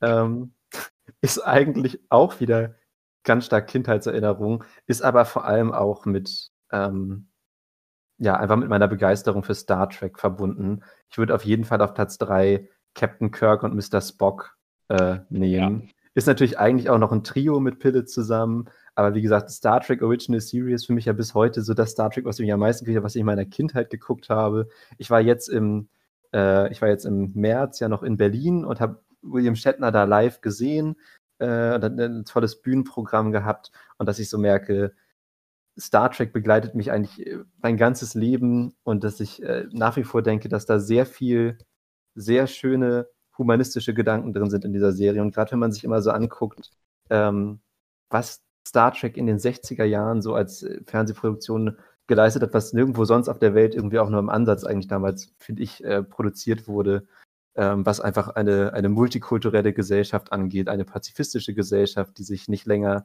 durch Nationalitäten und Grenzen äh, definiert, in der es nicht um ein, ein Wirtschaftssystem geht, was optimiert werden muss.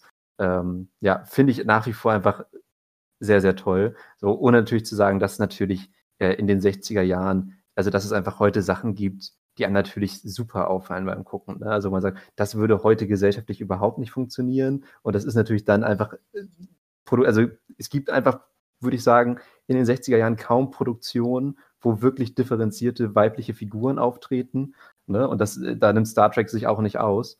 Ähm, genau, aber eigentlich wollte ich ja über Kirk und Spock reden. Ich finde, die sind ein tolles Duo. Ich finde es äh, immer wieder schön zu sehen, dass Kirk eigentlich in fast jeder Folge äh, die Regel bricht, dass man sich nicht in ein anderes Gesellschaftssystem einmischen soll und die Föderation ja neutraler Beobachter ist und Kirk sagt, ach komm, mach mal.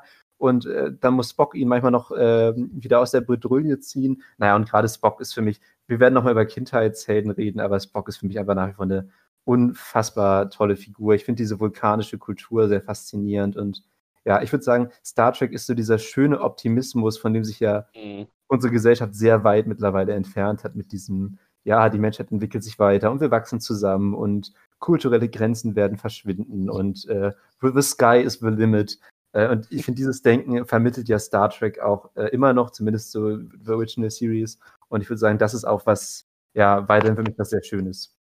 Ja, und ansonsten muss ich natürlich noch sagen, äh, natürlich habe ich jetzt ja nur über Shatner und Nimoy, was heißt nur, aber ich habe über Shatner und Nimoy gesprochen. Ich finde auch die neuen Darstellungen von Kirk und Spock von Chris Pine und Zachary Quinto in den Abrams-Filmen grandios. Also gerade die neue Interpretation von Spock finde ich wirklich sehr gelungen.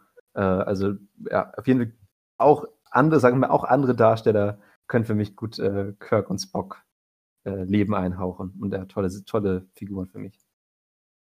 Ja, ich glaube, das ist jetzt der falsche Ort, um die Original versus Next Generation Diskussion anzufangen, weil ich glaube, das ist auch noch so neben diesem, wir haben was ausgeredet, ist das so der unterliegende Konflikt, der immer noch brodelt.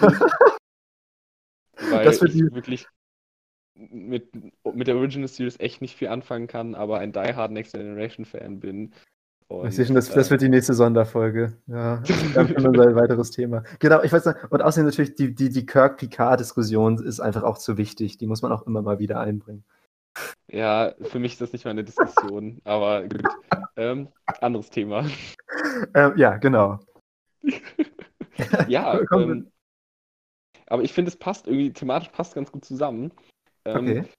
Ich habe nämlich mein Duo, ich kann mich, glaube ich, immer noch nicht entscheiden. Ich habe mir zwei Duos aus, aufgeschrieben, die beide aus, dem, aus derselben Welt kommen. Und ich oh. weiß immer noch oh. nicht, ob ich mich entscheiden kann. Ähm, ich bin sehr gespannt. Ist es Star Wars? Also, nee, es ist nicht Star Wars. Star ah, Wars ja. habe ich mhm. rausgelassen. Äh, okay. Äh, es ist Herr der Ringe. Das, das oh. andere, der andere. Ja. ähm, und eigentlich tendiere ich, weil ich finde, als Duo funktionieren sie besser, habe ich zu, äh, zu Gimli und Legolas tendiert weil die Chemie zwischen den beiden einfach auch immer wieder, glaube ich, irgendwie so eine gewisse Menschlichkeit, gerade interessant, weil es die beiden nicht menschlichen Charaktere der, der, der zentralen Besetzung sind. Sehr gut. Aber irgendwie ja. so, so ein Witz und so eine Menschlichkeit in diese, in diese Lager bringt. Aber für mich funktionieren die halt doch dann sehr als Trio mit Aragorn noch dazu. Deswegen mhm. habe ich mich dann doch für jetzt, gerade in diesem Moment, für äh, Sam und Frodo, und ich sage explizit Sam und Frodo, nicht Frodo und Sam. Das ist die einzig korrekte Art, diese beiden Personen aufzuzählen. Es sind Sam Hammer. und Frodo. Hammer. Und ja, für mich einfach. Ja, ey, war, war, das klingt so schnulzig, aber wahre Freundschaft und also du, du hattest gestern ein wunderschönes Zitat angebracht. Was war das nochmal? Weiß ähm, ich nicht, was meinst du? Suche dir, suche dir Freunde, die ähm, was den Ring zum Schicksalsberg tragen würden. Also suche dir einen Freund oder eine Freundin, die. Ähm, aber das war nicht ich. Aber das, äh, ich so. erinnere mich auch an die Aussage. Ja, super. Ja, genau. Also das ist irgendwie so ähm, die, die, das Maß, an dem man äh, Menschen messen muss, an der Freundschaft zu Sam und Frodo. Nein, äh, Spaß beiseite. Es ist wirklich, also für mich auch da noch ein Thema für eine Special-Folge, aber ähm, es würde mich äh, auch nicht wundern, wenn es ein Monolog wird. Ich, wir können doch einfach die, die, das, das, Mikrofon anmachen und ich rede einfach drei Stunden über Herr der Ringe und dann spiele ich zwischendrin Musik und schlafe ein. Aber ja. für mich ist Herr der Ringe halt noch mal mehr als Star Wars ein, ein Ort. Da wird es mir, wenn ich schon drüber rede, wird es mir direkt wieder warm ums Herz. Ähm, ja. Und da ist diese Geschichte, auch wenn ich ja sonst nicht der Mensch für die Hauptfiguren bin, diese beiden und die, die Reise, die sie durchmachen und dann dieser Moment, wo sie sich. Es ist wunderschön. Habe ich richtig Lust, Herr der Ringe zu. Ich finde es ähm, spannend. Ähm, ja, also erstmal kann ich auch nur noch mal sagen, ich glaube, drei Stunden über Herr der Ringe könnte ich auch reden. äh, auf jeden gut. Fall. Und ich habe auch genau über diese beiden Duos auch nachgedacht.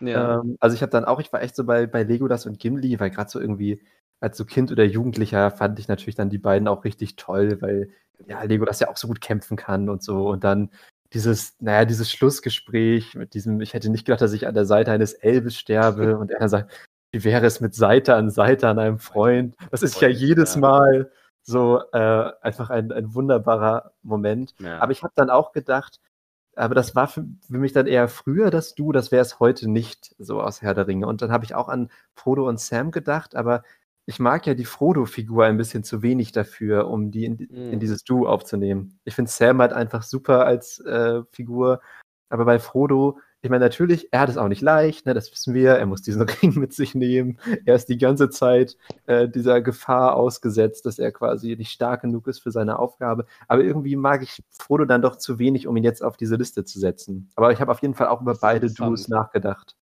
Also, weil für mich schwingt da irgendwie auch sehr diese einfach die Freundschaft der beiden als jetzt die einzelnen Personen sehr mit. Mhm. Weil ja, Auch okay. da wieder, sag ich mal, die zwischenmenschliche Beziehung, die da eigentlich dargestellt wird, ist halt nur beispielsweise eine Möglichkeit, wie man das auch lesen kann, ist halt, ähm, wie nahestehende Menschen mit, ähm, mit Drogensucht umgehen. Also wenn du diese Verlockung und diese, ja, diese Macht, die dieses, dieses Objekt auf Frodo ausübt und wie schwierig das für Personen, die daneben stehen, sein kann, damit umzugehen, wie, welche Frustration, auf die man trifft, welche Konflikte und Hürden so eine zwischenmenschliche Beziehung unter anderem zum Beispiel halt in, in, in, so einem, in so einer Dimension zu bestehen hat. Und ich finde, das ist einfach eine, eine, ja, eine zwischenmenschliche Beziehung, die zwischen diesen beiden Figuren aufgebaut wird, die halt für mich einfach ein bisschen über dieses ja, zwei Helden oder zwei kämpfende Typen oder ein Liebespaar hinausgeht. Und ähm, für mich halt einfach eine der differenziertesten und interessanteren zwischenmenschlichen Beziehungen, weil sie halt eben nicht einfach, die sind so ein Team, das, das alles hinkriegt, sondern immer wieder Rückschläge und wirklich menschliche Fehler und Enttäuschungen auch zwischeneinander äh, erleben müssen. Genauso dadurch werden aber diese großen Momente, ähm, für mich ist das ja unter anderem irgendwie die, der, der Anfang dieser, ähm, dieser Die zwei gegen den Rest der Weltgeschichte ist dann das Ende von Die Gefährten, wo Sam dann, obwohl er weiß, dass er nicht schwimmen kann, äh, in den See steigt, ähm, bei den Raurosfällen und äh, Frodo hinterher schwimmt und fast versinkt. Und das ist für mich so ein, wo sie dann danach, er sitzt total deppert in diesem Boot und ist komplett nass. Und beide sind komplett nass und sie gucken sich dann an und das ist immer wieder einer der Cues, wo bei mir dann der, äh, der Tiertrain, Choo-Choo, der Tiertrain, Robins Tiertrain fährt wieder an, wo dann die Tränen schon wieder anfangen zu fließen, die dann die nächsten sechs Stunden lang alle paar Minuten vor Freude, vor Trauer, vor Rührung äh, immer wieder laufen. Und das, ach, die beiden sind toll. Ja, also äh, möchte ich auf jeden Fall auch nochmal sagen, dass für mich mit die schönsten und ergreifendsten Momente in Herr der Ringe sind einige davon, äh, sind für mich auf jeden Fall Momente zwischen Frodo und Sam. Also das Ja. äh, keine Frage. Also gerade eben auch diese Darstellung der Freundschaft, das ist schon, finde ich, was sehr Ergreifendes und einfach auch Schönes. Puh. So, auf dieser ach, rührenden Note ähm, haben wir Musik. Willst du Musik spielen? Genau, ich, ich hätte was. Ähm, Ja. vorausgesetzt, es, es äh, stört dich nicht, dass sich jetzt ein, ein Künstler wiederholt in einer Folge. In einer Folge. Ja. Uh. Ähm, Ich glaube, ich weiß, wer es ist. Und wenn es diese Person ist, dann bin ich immer damit verein, äh, einverstanden. Ja, gut, sehr gut. Dann äh, schauen wir mal. Fangen wir mal an. Ja. Hier war einmal Musik. O Ureberechtlichen Gründen, ist Sirusgeschnitten worden. Wir danken für Ihr Verständnis. Mi freundlichen Grüßen, Rebel Radio. Ah, Lass uns das toll. Schnipsen mal noch etwas weiterlaufen. Ach ja, brillant. Oh, toll. Das war übrigens auch einer dieser Songs, die ich unbedingt mal im Radio anmachen wollte. Von daher schön, dass sich das jetzt ergeben hat. Ja. Und, Und ich- äh, Bekommt mich jedes Mal dieser Song. Ich habe ihn nun wirklich schon häufig gehört. Und ich denke jedes Mal, was für eine Kombi. Ich weiß nicht, stimmt von Bowie und Mercury zusammen. Bin Ja. euphorisch. Äh, ja. Aber du hattest Also, wahrscheinlich damit gerechnet, oder? Ja, um auf das Thema nochmal zurückzusprechen zu kommen, du brauchst nie nachzufragen, ob du Bowie mehr als einmal innerhalb einer Sendung spielst. Ähm, auch wenn wir nochmal Kindheitshelden machen, äh, dann kommt auch das immer nochmal genügend zu, zu Rande. Äh, Bowie geht halt immer. Alles klar. Gut, ähm, ansonsten, weil hier nochmal die Frage kam, was ist das Thema heute? Ja. Äh, würde ich das einfach nochmal kurz erwähnen. Heute reden wir über unsere Top 5 Duos. Äh, das war eine Idee von Robin und ich muss sagen, bisher finde ich es wieder sehr spannend, die Auswahl. Ja. Ähm, und ich bin, ich freue mich auch äh, sehr, was du äh, mitgebracht hast jetzt noch, sage ich mal. Ja, ähm, mir ist so ein bisschen so ein Trend aufgefallen, zumindest bei, also das letzte Mal ausgenommen, dass ich mich irgendwie sehr in den 60ern bewege. Zugegebenermaßen ist das auch irgendwie, oder wir uns allgemein sehr in den 60ern bewegen. Für mich ist es halt auch einfach, was Popkultur, Musik, Film äh, angeht, auch einfach eine Dekade für sich. Ähm, und deswegen, auch da wieder konnte ich mich nicht entscheiden. Ich habe mich aber entschieden und werde jetzt erstmal, ähm, sag ich mal, die Honorable Mention, äh, wo wir eben schon drüber gesprochen haben. Ich hatte überlegt, ähm, Tuco und Blondie aus zwei glorreiche Halunken mitzubringen. Also Ali Wallach und äh, Clint Eastwood in den, naja, Hauptrollen, kann man mal so sagen. Also Angel Eyes nehme ich da jetzt mal raus als Hauptbösewicht, obwohl er natürlich auch eine der tragenden Figuren des Filmes ist. Aber ich gucke den, das ist einer meiner absoluten Lieblingsfilme, ich gucke den immer wieder und denke mir jedes Mal, boah, so ein, einfach so ein Spin-off, Ali Wallach und Clint Eastwood in, als Blondie und Tuco, ähm, geht immer, gerade auch da wieder die Dimension der, des, des Angefeindetseins zwischen Duos, dass auch Gegenspieler irgendwie ein Duo sein können, weil sie ja zwischen ähm, Kameraden, Feinden äh, und Designated, nee, wie sagt man, also zusammengeschweißt einfach irgendwie so äh, weiterziehen müssen, ähm, geht das für mich immer, aber ich habe mich dann doch für was anderes entschieden, außer du willst noch kurz, ich nehme an, du willst noch kurz was dazu sagen. Äh, ja, ich möchte nur sagen, ist eine Auswahl, die ich verstehen kann. Ich muss sagen, ja. der Film, ich finde den Film einfach grandios. Hat vermutlich für mich eins der stärksten Filmfinales in der gesamten Kinogeschichte. Ja. Gut. Ähm, also wenn dann äh, Morricones Musik das quasi schon zu einer Oper äh, macht. Und ja, genau, also finde ich schön, weil bisher hatten wir ja noch nicht so ein Du. Na gut, ich finde, Laura und Hardy sind auch ein bisschen, dass die irgendwie so zusammengeworfen werden und die müssen irgendwie miteinander auskommen. so, aber da ist es ja noch viel extremer in The Good, The Bad and The Ugly, dass man so wirklich eigentlich äh, richtige Abneigung hat und dennoch zusammenarbeiten muss. Also hätte ich ja. auch ein gutes Duo gefunden. Aber ich finde schon auch einen Punkt, dass Lee Van Cleefs Charakter für mich da eben auch schon so zentral ist, diesem, dass ja. es dann eigentlich auch erst schon wieder so ein Trio ist in der Konstellation. Ja, aber das hatte ich ja bei, bei Spock und Kirk eigentlich auch. Da gehört Pille ja eigentlich auch dazu noch. Genau, aber ich habe dann quasi so die, das andere große Western-Duo, das man an der Stelle irgendwie nennen muss. Ähm, ich habe mich dann für Butch Cassidy und das Sundance Kid entschieden, ähm, um quasi auch einfach Paul Newman und Robert Redford quasi mit eingeschlossen, direkt cheatig als Cheater mit reinzunehmen äh, für mich das beste Western-Duo, auch ein grandioses ähm, Schauspieler-Duo, aber ähm, einer der besten Western aller Zeiten, da auch wieder zum Thema das zu Finale. Ähm, für mich das beste Western-Finale aller Zeiten, mit, vielleicht auf einer Ebene mit äh, The Good, The Bad and The Ugly, aber das Freeze Frame from Hell, das einfach in die Filmgeschichte eingegangen ist, ist immer wieder grandios diese beiden Schauspieler, äh, diese beiden Rollen. Auch dazu muss man auch sagen, Catherine Ross, die, ähm, die, ähm, sie, At a Place. Ja, At a Place, genau. Also die Geliebte vom Sundance Kid. Ähm, und irgendwie Teil dieser Dreiecksbeziehung wird. Auch, also ein wirklich toller Western, ähm, der auch sehr, im Gegensatz zu den Italo-Sergio Leone-Western, auch viele Momente der, äh, der Intimität und Sen Sensibilität auch dieser Zeit. Die 60er gehen zu Ende, der Summer of Love geht zu Ende und die 70er stehen irgendwie vor dem Haus, die dann nochmal die äh, Film- und Popkulturlandschaft dieser Zeit nochmal komplett verändern wird.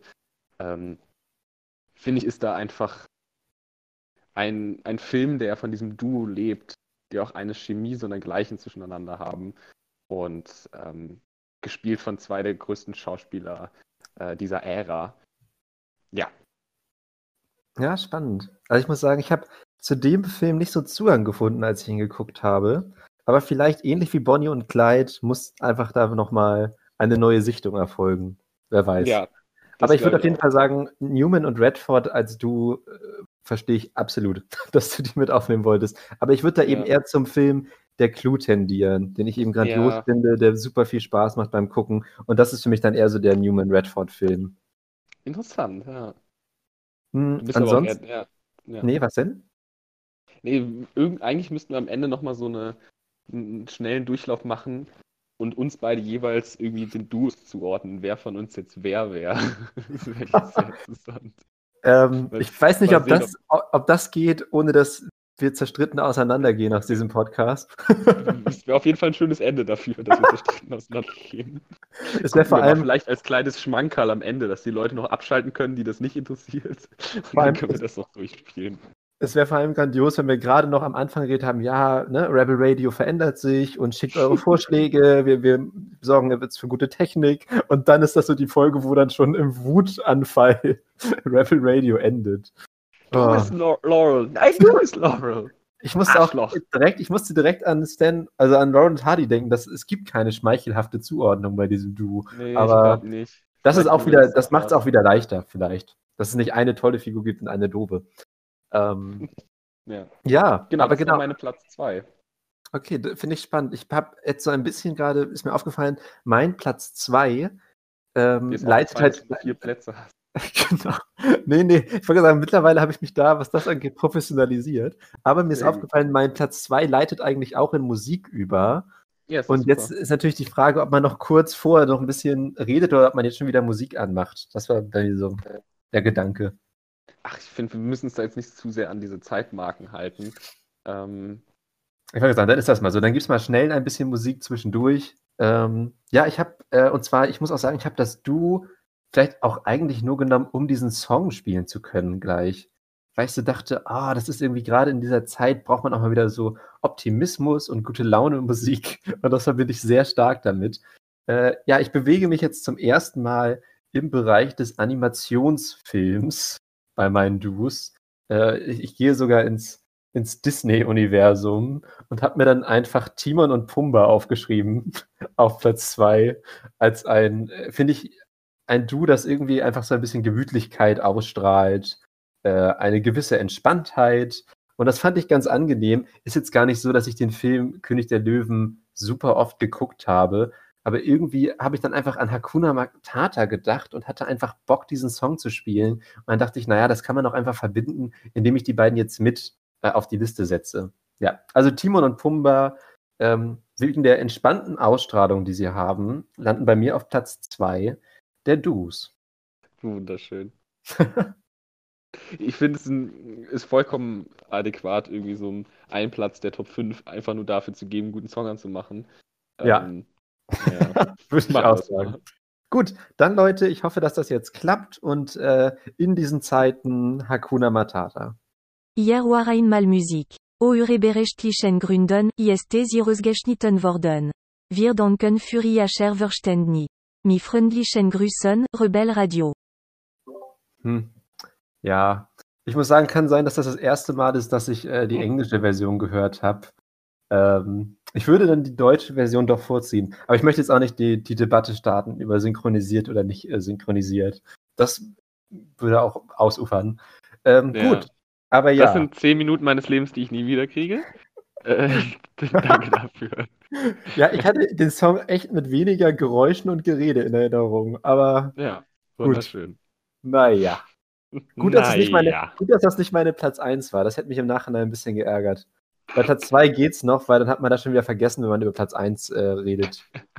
Weil in einem ganz langen Monolog. Gut, ja. Robin. Ähm, ich ich habe ja auch noch was vorbereitet. Ähm, weil neben den Top 5, die wir jetzt hier oh, machen. Ein Vogelfakt. Wir haben einen Vogelfakt der Woche, Freunde. Okay, ich weiß, gesagt, dann... ihr, ihr, ihr, rastet richtig aus, ihr freut euch wie sonst was, aber es tatsächlich, es gibt wieder den Vogel. Oh wow, da verlassen schon Leute den Live-Chat. Vollkommen zu Recht. Ähm, oh. Ja, ich bringe jede Woche einen meiner Lieblingsvögel äh, und einen, einen Fakt dazu mit. Und dieses Mal ist tatsächlich, beim ersten Mal habe ich über den Nashornvogel geredet, letztes Mal über äh, unterschiedliche Adlerarten, explizit den Weißkopfseeadler. Und heute lange Zeit eines meiner Lieblingstiere und immer noch einer meiner Topvögel, ähm, der Rabe. Äh, der Rabe ist einfach ein toller Vogel. Äh, allgemein die Familie der Krähenvögel könnte ich auch stundenlang drüber reden. Ähm, aber heute habe ich mir etwas Besonderes mitgebracht. Ich war letzte Woche ganz angetan von, ähm, von diesen Soundbites, die ich mitgebracht habe. Ich fand das sehr radiomäßig und sehr, äh, sehr super. Deswegen habe ich auch diese Woche wieder äh, ein paar Tonschnipsel mitgebracht. Ähm, weil Raben gehören Also ich habe mich da tatsächlich eben eingelesen. Ich würde das jetzt nicht alles äh, vortragen, weil es tatsächlich gar nicht, also es ist schon interessant. Äh, es geht nämlich darum, eigentlich um dieses Problem, warum können Tiere nicht sprechen? Und ähm, es gab dann so eine Studie, warum zum Beispiel Affen nicht in der Lage sind, anatomisch äh, Worte zu artikulieren. Ähm, und warum Vögel tatsächlich größtenteils viele Vögel in der Lage sind, ähm, menschliche Worte nachzuahmen. Also was da anatomisch äh, Vögel dazu erlaubt, ähm, menschliche Worte auszusprechen. Kann ich tatsächlich sehr empfehlen. Äh, gibt es unter anderem auch ein Vox-Video zu, die das relativ anschaulich erklären. Ähm, sonst aber ähm, sollte man sich mal einlesen. Geht es viel um Vogelanatomie. Ich weiß nicht, wie interessant das für die Leute ist. Aber genau, ähm, Rabenvögel, ähm, Raben und natürlich, wie man auch oft weiß, Papageien und noch ein paar andere Vögel sind dazu in der Lage, menschliche ähm, Geräusche nachzuahmen. Und ich habe jetzt tatsächlich mal so einen, einen kleinen Soundbite mitgebracht ähm, vom wunderschönen ähm, YouTube-Kanal Talents and Teeth, der viel mit Vögeln und Reptilien arbeitet. Da kommt jetzt erst noch ein Intro dazu.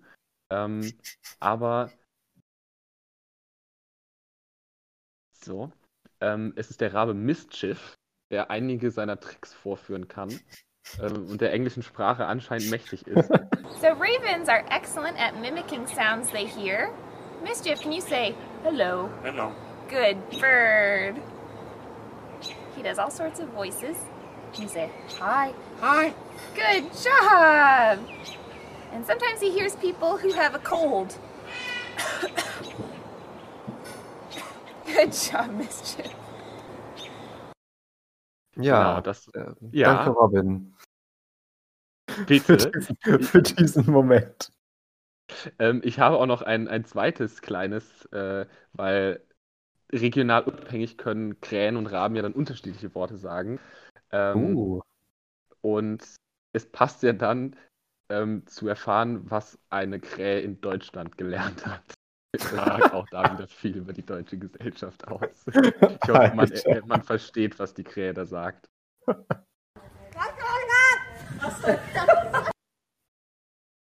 was? Also, wenn ihr mal hören wolltet, wie eine Krähe fragt, was soll das? Okay, ich habe es akustisch nicht verstanden, aber Ja, super. ich, ich, ich, ich mach's noch ein zweites Mal. Die Krähe sagt, was soll das?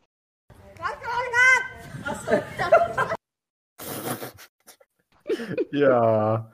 Gut. Ja, ähm, ja, das äh, war der, das war der Vogelfakt der Woche, oder? ja. Äh, Raben sind in der Lage, Raben und andere äh, Vögel sind dazu in der Lage, ähm, menschliche Laute nachzuahmen. Wie genau das funktioniert, das können wir in der Special-Folge über die Artikulationswege von Vögeln nochmal genauer besprechen. Ähm, naja, Ja, ich möchte nochmal auf einen Kommentar eingehen, weil äh, hier geschrieben wurde im Chat, dass Affen sehr wohl Worte artikulieren können, ähm, das Problem aber eher die Syntax bildet. Ich kenne mich damit nicht aus, ich wollte es nur noch mal einmal gesagt haben, weil wir ja dann wieder bei unserem Ja. Bildungsauftrag sind. Genau, äh, Ähm. das ähm, zur Korrektur. Aber ich bin ja auch kein Affenexperte, sondern ja anerkannter Vogelexperte. Und auch das ist wieder ein super Satz für jedes Seminar. Ich bin doch auch kein Affenexperte. ähm, danke. Danke, Ich bin aber ja auch kein Affenexperte. Ähm, gut. Robin. Ja, Oh, ich, bin, ich bin echt gespannt. Ganz kurz, war schon eins der Do's dabei, was du von, bei mir vermutet hattest? ich hatte Also ja tatsächlich, also auf Kirk und Spock habe ich ja gesetzt. Es war Okay, mir ziemlich ja. klar, dass das kommt. Ich hätte Mhm. gedacht, dass es höher kommt. Bin Mhm. sehr gespannt, was Platz 1 ist. Ich hätte eine Vermutung, aber vielleicht hast du dich auch explizit dagegen entschieden. Okay. Obwohl, vielleicht ist, obwohl, nee, ich glaube, das nimmst du nicht mal. Also ich hätte sonst noch vermutet, dass du vielleicht Han und Chewie nimmst. Ähm, Nee, bin ja auch gar nicht so ein Ja. Han Solo-Fan, wie gesagt. ja, das ist mir dann auch jetzt gerade wieder eingefallen. ähm, für die Wer das, Leute, die die Star wer das ausführlicher mitbekommen möchte, wer die Star Wars-Folge hat. Oh, ich finde es gut. Ich finde, das machen wir jetzt, solange wir diesen Podcast machen, in jeder Folge müssen wir die Star Wars Special Folge einmal pluggen, damit sagen, das- irgendwann endlich Leute das anhören. Ich finde auch, das wäre so ein super Running Gag, einfach jedes Mal darauf hinzuweisen. So, gut, Leute, das waren unsere Fun Facts über das persische Imperium. Wisst ihr, was auch in einem Imperium geht? Der Star Wars Podcast. ähm, gut, aber jetzt, jetzt haben wir das für heute ja auch geschafft. Ähm, Robin, Ja. wäre es für dich in Ordnung, wenn du zuerst deine Nummer 1 vorstellst? Weil ich finde, meine Nummer kann 1 ist auch, ist auch schön zum Ausklingen, habe ich den Eindruck.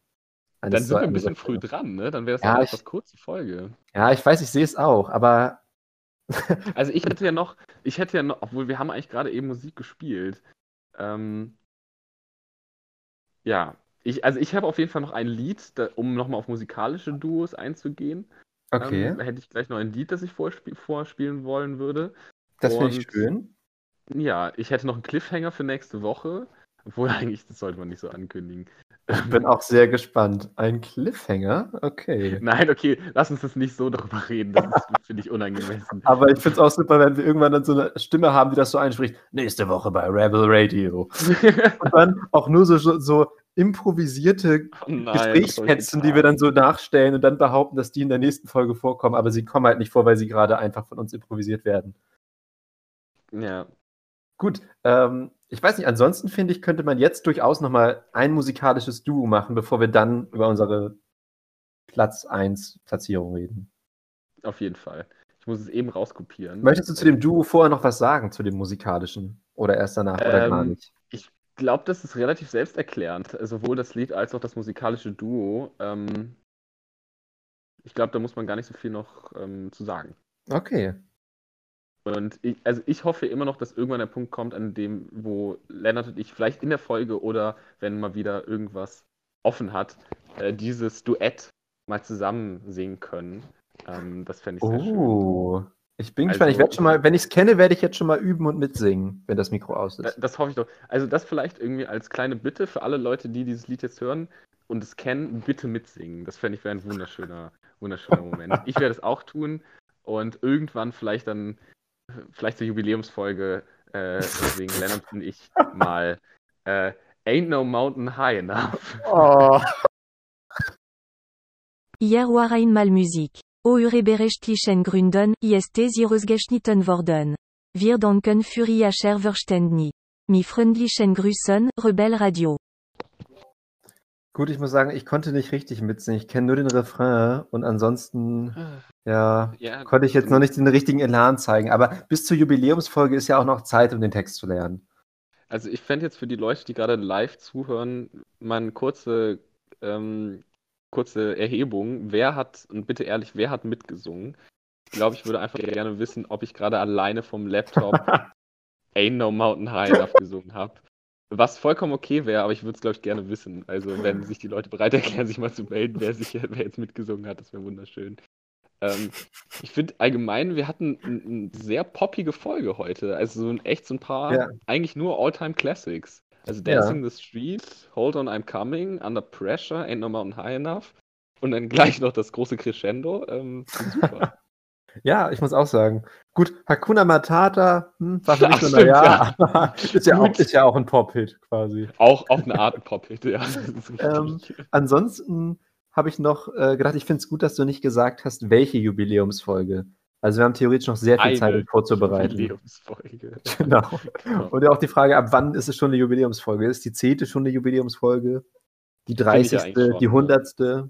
Aber das können wir uns ja ein bisschen offen halten. Die, stell dir mal vor, die hundertste. Also da ha- habe ich wirklich vor solchen Zahlen habe ich ein bisschen Angst, wenn wir irgendwann echt an einem Punkt sind, wo wir, also ich bin mal gespannt, ob wir die 10 schaffen und dann Ja. als nächstes so die 25 nochmal für mich so ein Jubiläum, wo man sich so denkt, holla. Ich bin vor allem auch gespannt, ob wir dieses Tempo halten mit einer Woche pro Folge. Da, da tatsächlich, da könnte man in Zukunft mal drüber nachdenken. Äh, eine Folge pro Woche, aber gut, egal. Ja. Ja, sehr gut. äh, dass man vielleicht irgendwann auf, äh, ähm, zwei, auf den Zwei-Wochen-Rhythmus wechselt, aber das gucken wir mal, wie es mit dem Workload und Uni und so weitergeht. Genau, ich würde ja auch sagen, ich finde, im digitalen Semester schafft man das eigentlich ganz gut. Ja. Aber es passiert eben auch weniger, was man so spontan erzählen kann. Das ist schon So, ne? tatsächlich so das Ding. Also, ähm, es fällt einem dann doch auf, wenn man so überlegt, was ist denn diese Woche passiert und ich nicht mehr ganz weiß, ob es diese oder letzte Woche war, wo diese Sachen passiert sind. Und dann ist mir aufgefallen, dass keine Sachen passiert sind. Also ist auch egal, in welcher Woche die passiert sind. Ähm, tatsächlich beschäftigt man sich dann halt doch mehr mit so inhaltlichen Themen. Also mit Büchern, die man liest, mit den Filmen, die man guckt, mit der Musik, die man hört. Und Ja. davon lebt ja auch das so ein bisschen. Deswegen finde ich, passt das ja irgendwie dann noch ganz gut. Ähm, Ja, und ich finde es ja auch eigentlich einen schönen Gedanken zu wissen, wenn wir es jetzt schaffen, in dieser Corona-Zeit regelmäßig eine Folge zu machen pro Woche und die mit irgendwelchem Inhalt zu füllen, dann wird es wahrscheinlich leichter, wenn erstmal die Corona-Beschränkung oder auch die Corona-Krise eventuell sogar überwunden ist, weil man dann nochmal ganz viel leichter Gesprächsstoff hat. ja. So, also vielleicht können wir uns auch daran hochziehen, dass wir es jetzt sogar schon schaffen, eventuell einen Podcast dauerhaft zu etablieren. Die Formulierung äh, mit irgendeinem Inhalt füllen ist auch schon mal ein guter, guter Einstiegstext für unsere Webseite vielleicht. Ja, ansonsten noch, hier wurde ja nochmal ähm, gerade geschrieben, dass die Folgenbeschreibungen so toll sind. Da muss ich auch nochmal das Lob an Robin weiterleiten, der wirklich Ja. grandiose Folgenbeschreibungen bisher geschrieben hat. Äh, ich habe sehr Und Robin wählt auch die Titel aus, ähm, was Ja. ich auch bisher sehr gelungen fand. Also Ja. ich weiß auch jetzt schon, wie, äh, ähm, wie diese Folge heißt. Das ist mir eben nochmal spontan in den Sinn gekommen. Das werdet ihr dann sehen. Ähm, Uh, sehr Ja. schön. Gut, Robin. Aber ich denke, jetzt könnte man langsam doch mal mit Trommelwirbel da, da, da, da, da, da, da, zur Platz 1, zu deiner Platz 1 kommen. Ja, ähm, mein Platz 1, ähm, das, das beste Duo der Popkultur. Das Oh, einzig wahre Duo. Also, es gibt kein Duo, das an dieses Duo hinankommt. Ähm, meine Platz 1 äh, sind Ernie und Bert. Hammer. Hatte ich auch äh, Ja. überlegt. Natürlich, also wie kann es das anders sein als Ernie und Bert? Ähm, Herz und Seele, es gibt kein Duo, das diese Chemie, äh, diesen Witz, diesen Inhalt, diese Sexual Tension aufrechterhalten kann über so viele Jahre. Ähm, und für mich ist Ernie und Bert begleitet mich schon immer. Ich finde es immer wieder gut. Es hat jetzt auch für mich nochmal eine Renaissance erlebt. Ähm, in die Sesamstraße im Allgemeinen ich bin einfach erstmal vielleicht ganz gut großer Puppenfan, also so Muppets, Sesamstraße, Dark Crystal. Wir haben es ja auch bei der Star Wars Folge, übrigens die Star Wars Folge an, gemerkt, dass ich großer Fan von so Creature Design und haptischen Puppen bin. Und da ist für mich die Sesamstraße, glaube ich, einer der grundlegenden oder einer der Grundlagen für meine Liebe zu diesen für amorphe Stoffwesen. Das hört sich irgendwie weird an.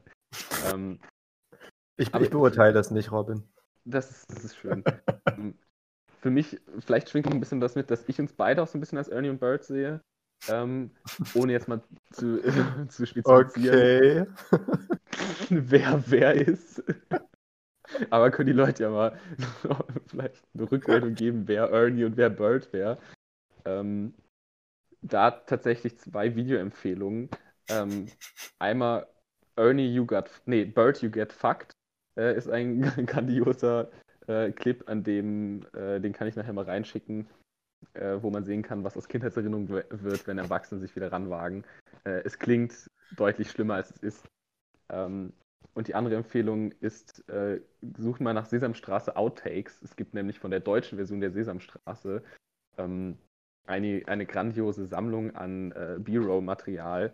Äh, in der deutschen Sesamstraße gab es ja lange Zeit, ich weiß gar nicht, ob es immer noch gibt, die Figur des Samson, einfach einen grandiosen Sprecher auch hat. Zwar.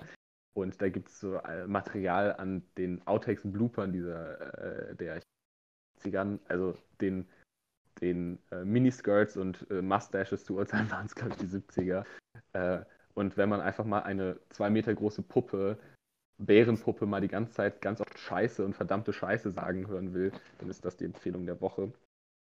Und ähm, ich habe mir zu den anderen Punkten meiner Top 5 deutlich mehr Gedanken gemacht. Ich weiß nicht, Ernie und Bert sind einfach super. Ich weiß gar nicht, ob man da so viel noch zu, so zu sagen muss.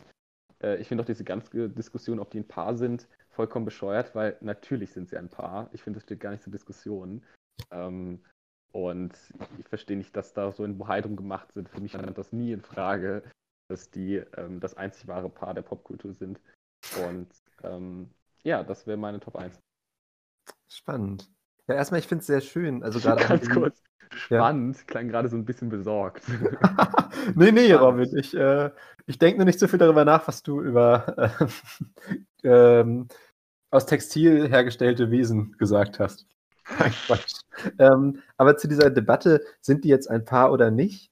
Äh, es gab doch irgendwie, war das nicht sogar erst letztes Jahr, dass auch Leute, die am Drehbuch beteiligt waren, gesagt, es ist auf jeden Fall als homosexuelles Paar konzipiert. Und das fände ich irgendwie nochmal wieder so ganz schön. Also gerade in einer Zeit, wo Homophobie nach wie vor leider weit verbreitet ist, dann auch nochmal das so mal richtig klarzustellen und nicht immer zu sagen, ja, man hält es so offen, sondern dass mal wirklich Leute, die selber an der Sendung beteiligt waren, gesagt haben, na, für die, für sie sind die beiden schon ein Paar. Ja, also tatsächlich gab es ja eine Diskussion, ich hatte da auch was zu gelesen, aber fand die, wie gesagt, ganz abgesehen davon, total bescheuert und ähm, ob das jetzt intendiert war oder nicht, ist es halt auch einfach eine wunderschöne Möglichkeit, äh, Kindern von vornherein mitzubringen. Also, dass das auch gar nicht auf eine Art, frage ich mich, ob das überhaupt wichtig ist, ob sie jetzt offiziell ein Paar sind. Weil es geht ja um irgendwie diese Beziehung, die auch, äh, also in dem Fall, ich finde es jetzt bescheuert, bei Ernie und Bird von zwei Männern zu sprechen, aber zwei männlich konnotierte Kreaturen zueinander haben können, dass das vollkommen ja. selbstverständlich und normal sein sollte. Und wie gesagt, für mich stand das nie in Frage. Denke ich auch eben. Also genau, man muss ja nicht eben quasi so explizit sagen, ja, das ist ein homosexuelles Paar, aber einfach, dass man eben auch andere Beziehungsentwürfe dann schon mal in so einer Kindersendung einbringt. Äh, in eine Kindersendung einbringt, finde ich ganz schön.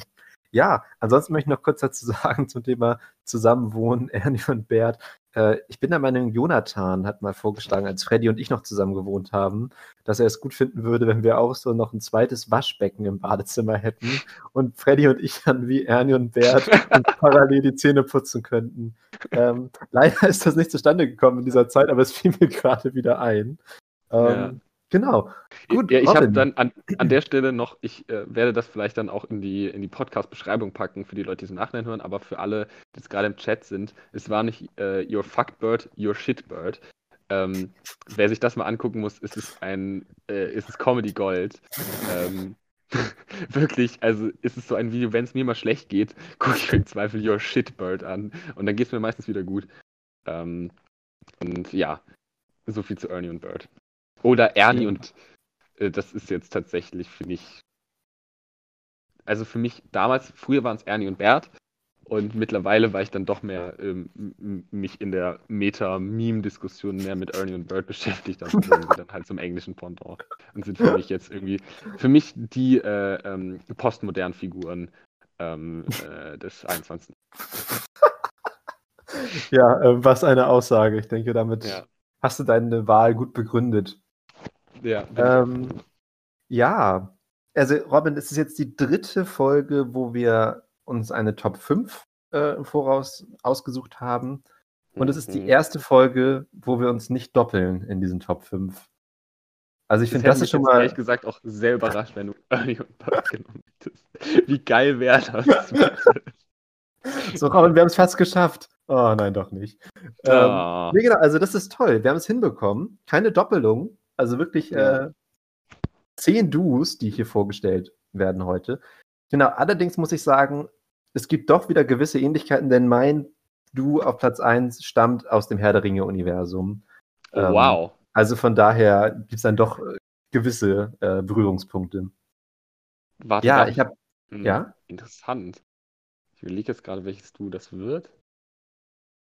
Okay. Kannst gerne ja. einen Tipp abgeben vorher, wenn du magst. Sa Sauron und Saruman? Das, das äh, nee.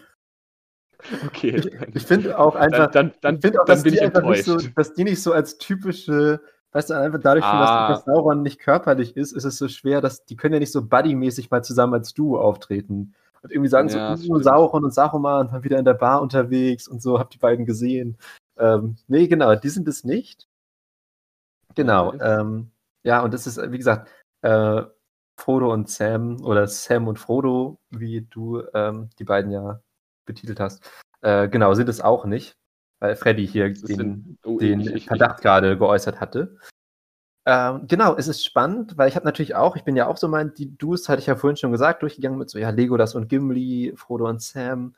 Und es gibt ja doch einige tolle Duos in Herr der Ringe. Ich glaube, ich weiß, ich weiß, wer es wird. Äh, die sich äh, ja, Ich verstehe, warum ich da nicht drüber nachgedacht habe. Ich bin jetzt ein bisschen enttäuscht, weil es eigentlich das bessere Duo, das beste Duo fast ist. Okay, ich, ja, bin, ich, bin, ich bin richtig gespannt, ob du jetzt gerade das richtig einschätzt, weil ich habe echt nicht den Eindruck, dass mein mein Du so als das Herr der Ringe-Du betrachtet wird. Okay, äh, nee, dann jetzt, so, jetzt sag's einfach. Weil die, sie verbringen halt nicht viel Zeit zusammen in diesen drei Filmen. Nicht mal in der Extended Version verbringen sie viel Zeit zusammen. Äh, aber ich habe mich auf Platz 1 entschieden, für Bilbo und Gandalf als Duo. Und, okay, nee, das hätte ich nicht ähm, okay, sehr gut. So, weil ich dachte, naja, man hat natürlich gerade in Herr der Ringe hat man ja eigentlich nur diese, diese, dieses kurze Treffen von den beiden und das, ihre ganzen Abenteuer, die sie zusammen bestanden haben, liegen ja auch schon zurück. Und das ist eben so dieses eine, eine alte Freundschaft, die über Jahrzehnte gehalten hat, aber man sieht sich ja nur noch selten. Aber ich habe für mich gedacht, was ist für mich meine Idealvorstellung, meine Wunschvorstellung von äh, einem schönen Duo, einer Freundschaft, wie ich sie später gerne haben möchte. Und dann dachte ich, irgendwann mal vor meiner Hobbithöhle zu sitzen und äh, Pfeifenkraut mit einem alten Freund zusammen zu rauchen, ähm, Oh. habe ich so gedacht, das ist für mich ein Bild, äh, das mich sehr glücklich macht. Und ich musste dann auch wieder ein bisschen an mich und Freddy denken vor der Hobbithöhle. Ähm, genau. Ja, aber auf jeden Fall, das irgendwie fand ich es dann als, als Duo richtig schön, weil sie eben diesen in Herr der Ringe nochmal diesen gemeinsamen Abend haben, wo sie zusammensitzen und es ihnen gut geht und äh, irgendwie dieses, man hat mit einem Menschen ganz viel zusammen erlebt und sieht sich aber eigentlich kaum noch, aber wenn man sich sieht, ist es immer noch ein schönes Treffen und ich finde, das äh, symbolisieren die beiden für mich und deswegen ist das jetzt mein Platz 1 geworden. Das, ich, damit bin ich vollkommen d'accord. Kann ich sehr gut nachvollziehen. Ich finde es eine schöne Begründung. Und das wäre jetzt auch tatsächlich die erste Szene, an die ich gedacht hätte, äh, sie dann abends da sitzt. Ähm, für mich auch immer wieder ein wunderschöner Moment ist, wo sie sich dann das erste Mal wiedersehen. Gandalf, mein Gandalf, ist einfach eine schöne Stelle. Und ähm, Ja. ich, ich hatte jetzt tatsächlich noch, um das kurz noch mit reinzunehmen, äh, an was mir dann noch eingefallen ist, was ich, warum ich das nicht noch erwähnt habe, ist Aragorn und Boromir. Was ja vielleicht Oh. auch ein sehr ambivalentes Duo ist, aber ist mir dann Ja. auch nochmal aufgefallen, weil ich dann jetzt an äh, My Brother, My Captain, My King denken musste und dann Mhm. wieder emotional wurde. und das ist auch so eine tolle Stelle. Aber das ist ja auch ein, naja, dafür ein zu wenig präsentes Duo, aber ich finde ähm, Gandalf und Bilbo, gerade die ganze Geschichte dahinter, ähm, auch im literarischen Werk ähm, und in den Filmen, Ja. einfach das, was ein Duo und eine lang, langjährige Force macht. Ja, also aber welches Duo hattest du vermutet, welches ich noch nehmen könnte? Ja, ich hatte tatsächlich gedacht, dass du vielleicht zu Aragorn und Boromir gehst. Ah, Oder spannend. Dass jetzt irgendwie sowas kommt wie Aragorn und Haldir oder so irgendwelche zwei Personen, die Uh. nicht viel miteinander zu tun haben, aber irgendwie ein gutes Duo sind. Äh, Toll wäre auch ja. einfach nur so ein Duo aus dem Silmarillion, um nochmal ganz klar zu zeigen, dass man sich richtig gut auskennt. aber ich habe es ja noch nicht gelesen, von daher könnte ich das auch nicht machen. Ähm, Eben. aber welches, welches meintest du mit ähm, Gandalf mein Gandalf? Also welche Szene ist es? Ich kenne nur dieses mein lieber Gandalf, wo er so auf ihn zuläuft, oder meintest du das? Ja, genau, das meinte ich, ja. Okay. Ja, ansonsten hier auch noch den Vorschlag von Freddy, Boromir und Denethor zu nehmen. Ja, schwierig. Gut. da sind wir, haben wir auch wieder schwierige Vater-Sohn-Figuren äh, mit in den. Podcast gebracht an der Stelle. Ja, Vater-Sohn-Konflikte, das ist, ja, das könnte, wäre auf jeden Fall was für eine Top 5 zu dem Thema. Ja, ähm, Ah. wir gerne Vorschläge wie Top 5 Vater-Sohn-Figuren mit auf. Ähm, ja. Ähm, Robin, ansonsten, bevor wir jetzt ja doch ähm, gleich diese Sendung für heute schon beenden, ich würde jetzt nochmal, du hattest ja auch gesagt, man könnte es einmal am Anfang erwähnen und am Ende nochmal erwähnen.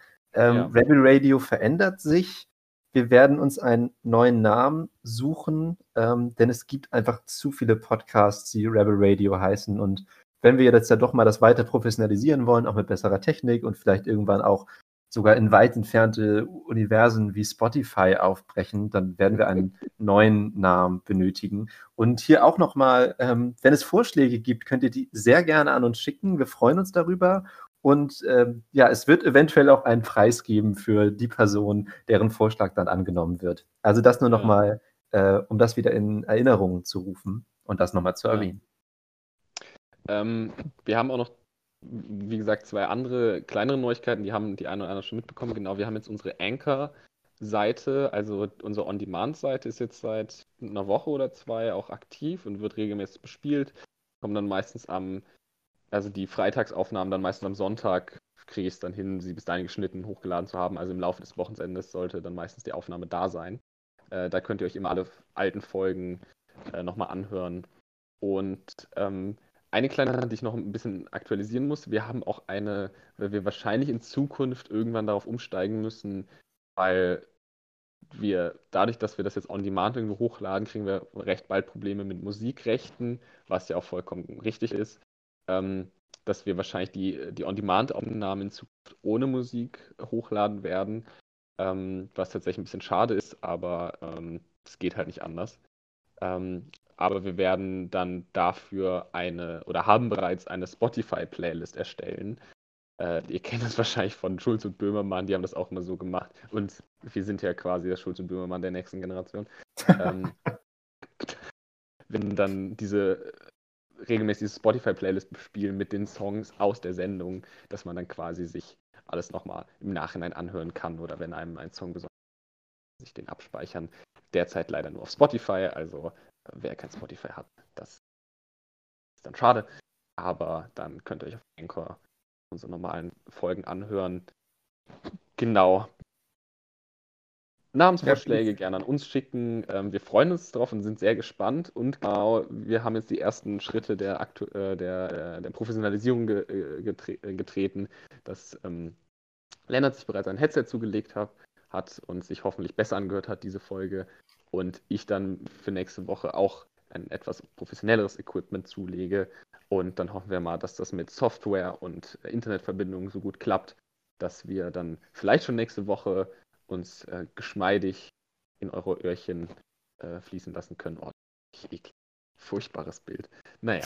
ähm, ja, aber das mit, Bilder könnt ihr dann besser verstehen. Das wird doch super, Leute. Aber das mit der Spotify, äh, Spotify Playlist finde ich eine super Idee. Ja. Das ist doch top. Genau, das, das ist dann eine schöne Alternative. Und ja, ja ähm, mir hat es wieder sehr viel Spaß gemacht. Wie gesagt, ich muss auch jedes sagen, Mal überrascht, wie unterschiedlich dann doch die Folgen werden und ja. wie anders man sich das vorstellt.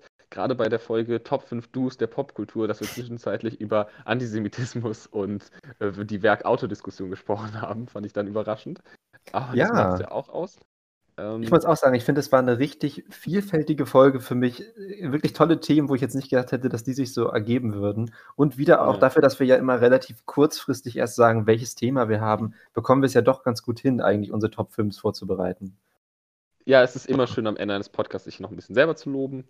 ähm, das, das ja, äh, ich muss die Leute in so einer guten Stimmung raus. Ja, und das liegt ja auch daran, weil ich ja in dieser ersten Folge noch den Fauxpas hatte, muss ich jetzt ja nochmal erwähnen, dass mir sowas natürlich ah, ja. nicht wieder mhm. passiert, ne? Dass die Top 5 stehen in der Nacht quasi schon bereit. Nein, aber ich finde echt, ich fand, es war für mich auch, muss ich sagen, wieder eine richtig tolle Folge. Hat viel Spaß gemacht, sich mit dir zu unterhalten.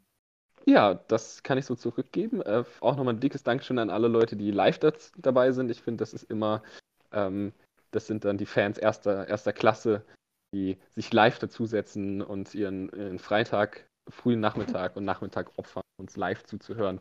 Ähm, auch da nochmal, sind alle herzlich zu eingeladen, ähm, aber die, die es zeitlich nicht hinbekommen, sind natürlich auch, auch bei Anchor sehr herzlich eingeladen. Aber danke nochmal, da waren. Es macht immer sehr viel Spaß. Ich finde das immer sehr cool, vor Leuten, auf eine Art vor Leuten zu sprechen, die dann live darauf reagieren können und auch irgendwie damit diesen, den, äh, die Folge mitzugestalten.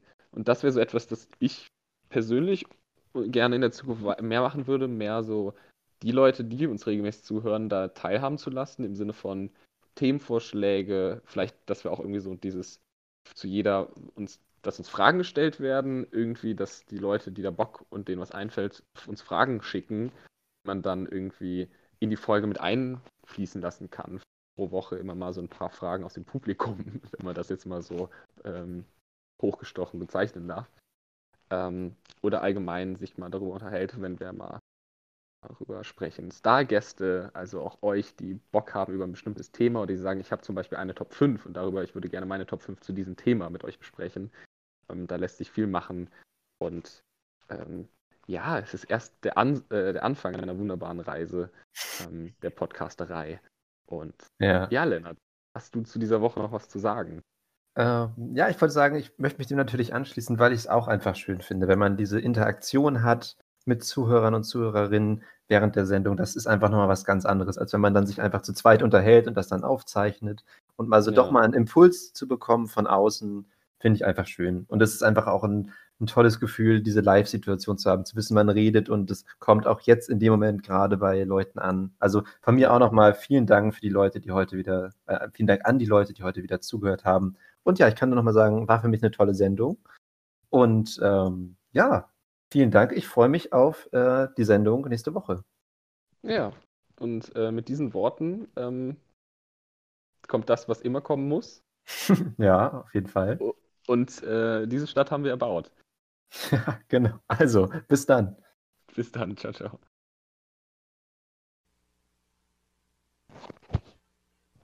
Das war Rebel Radio. Die Show ist Gest vorbei. Sie können nach Hause gehen.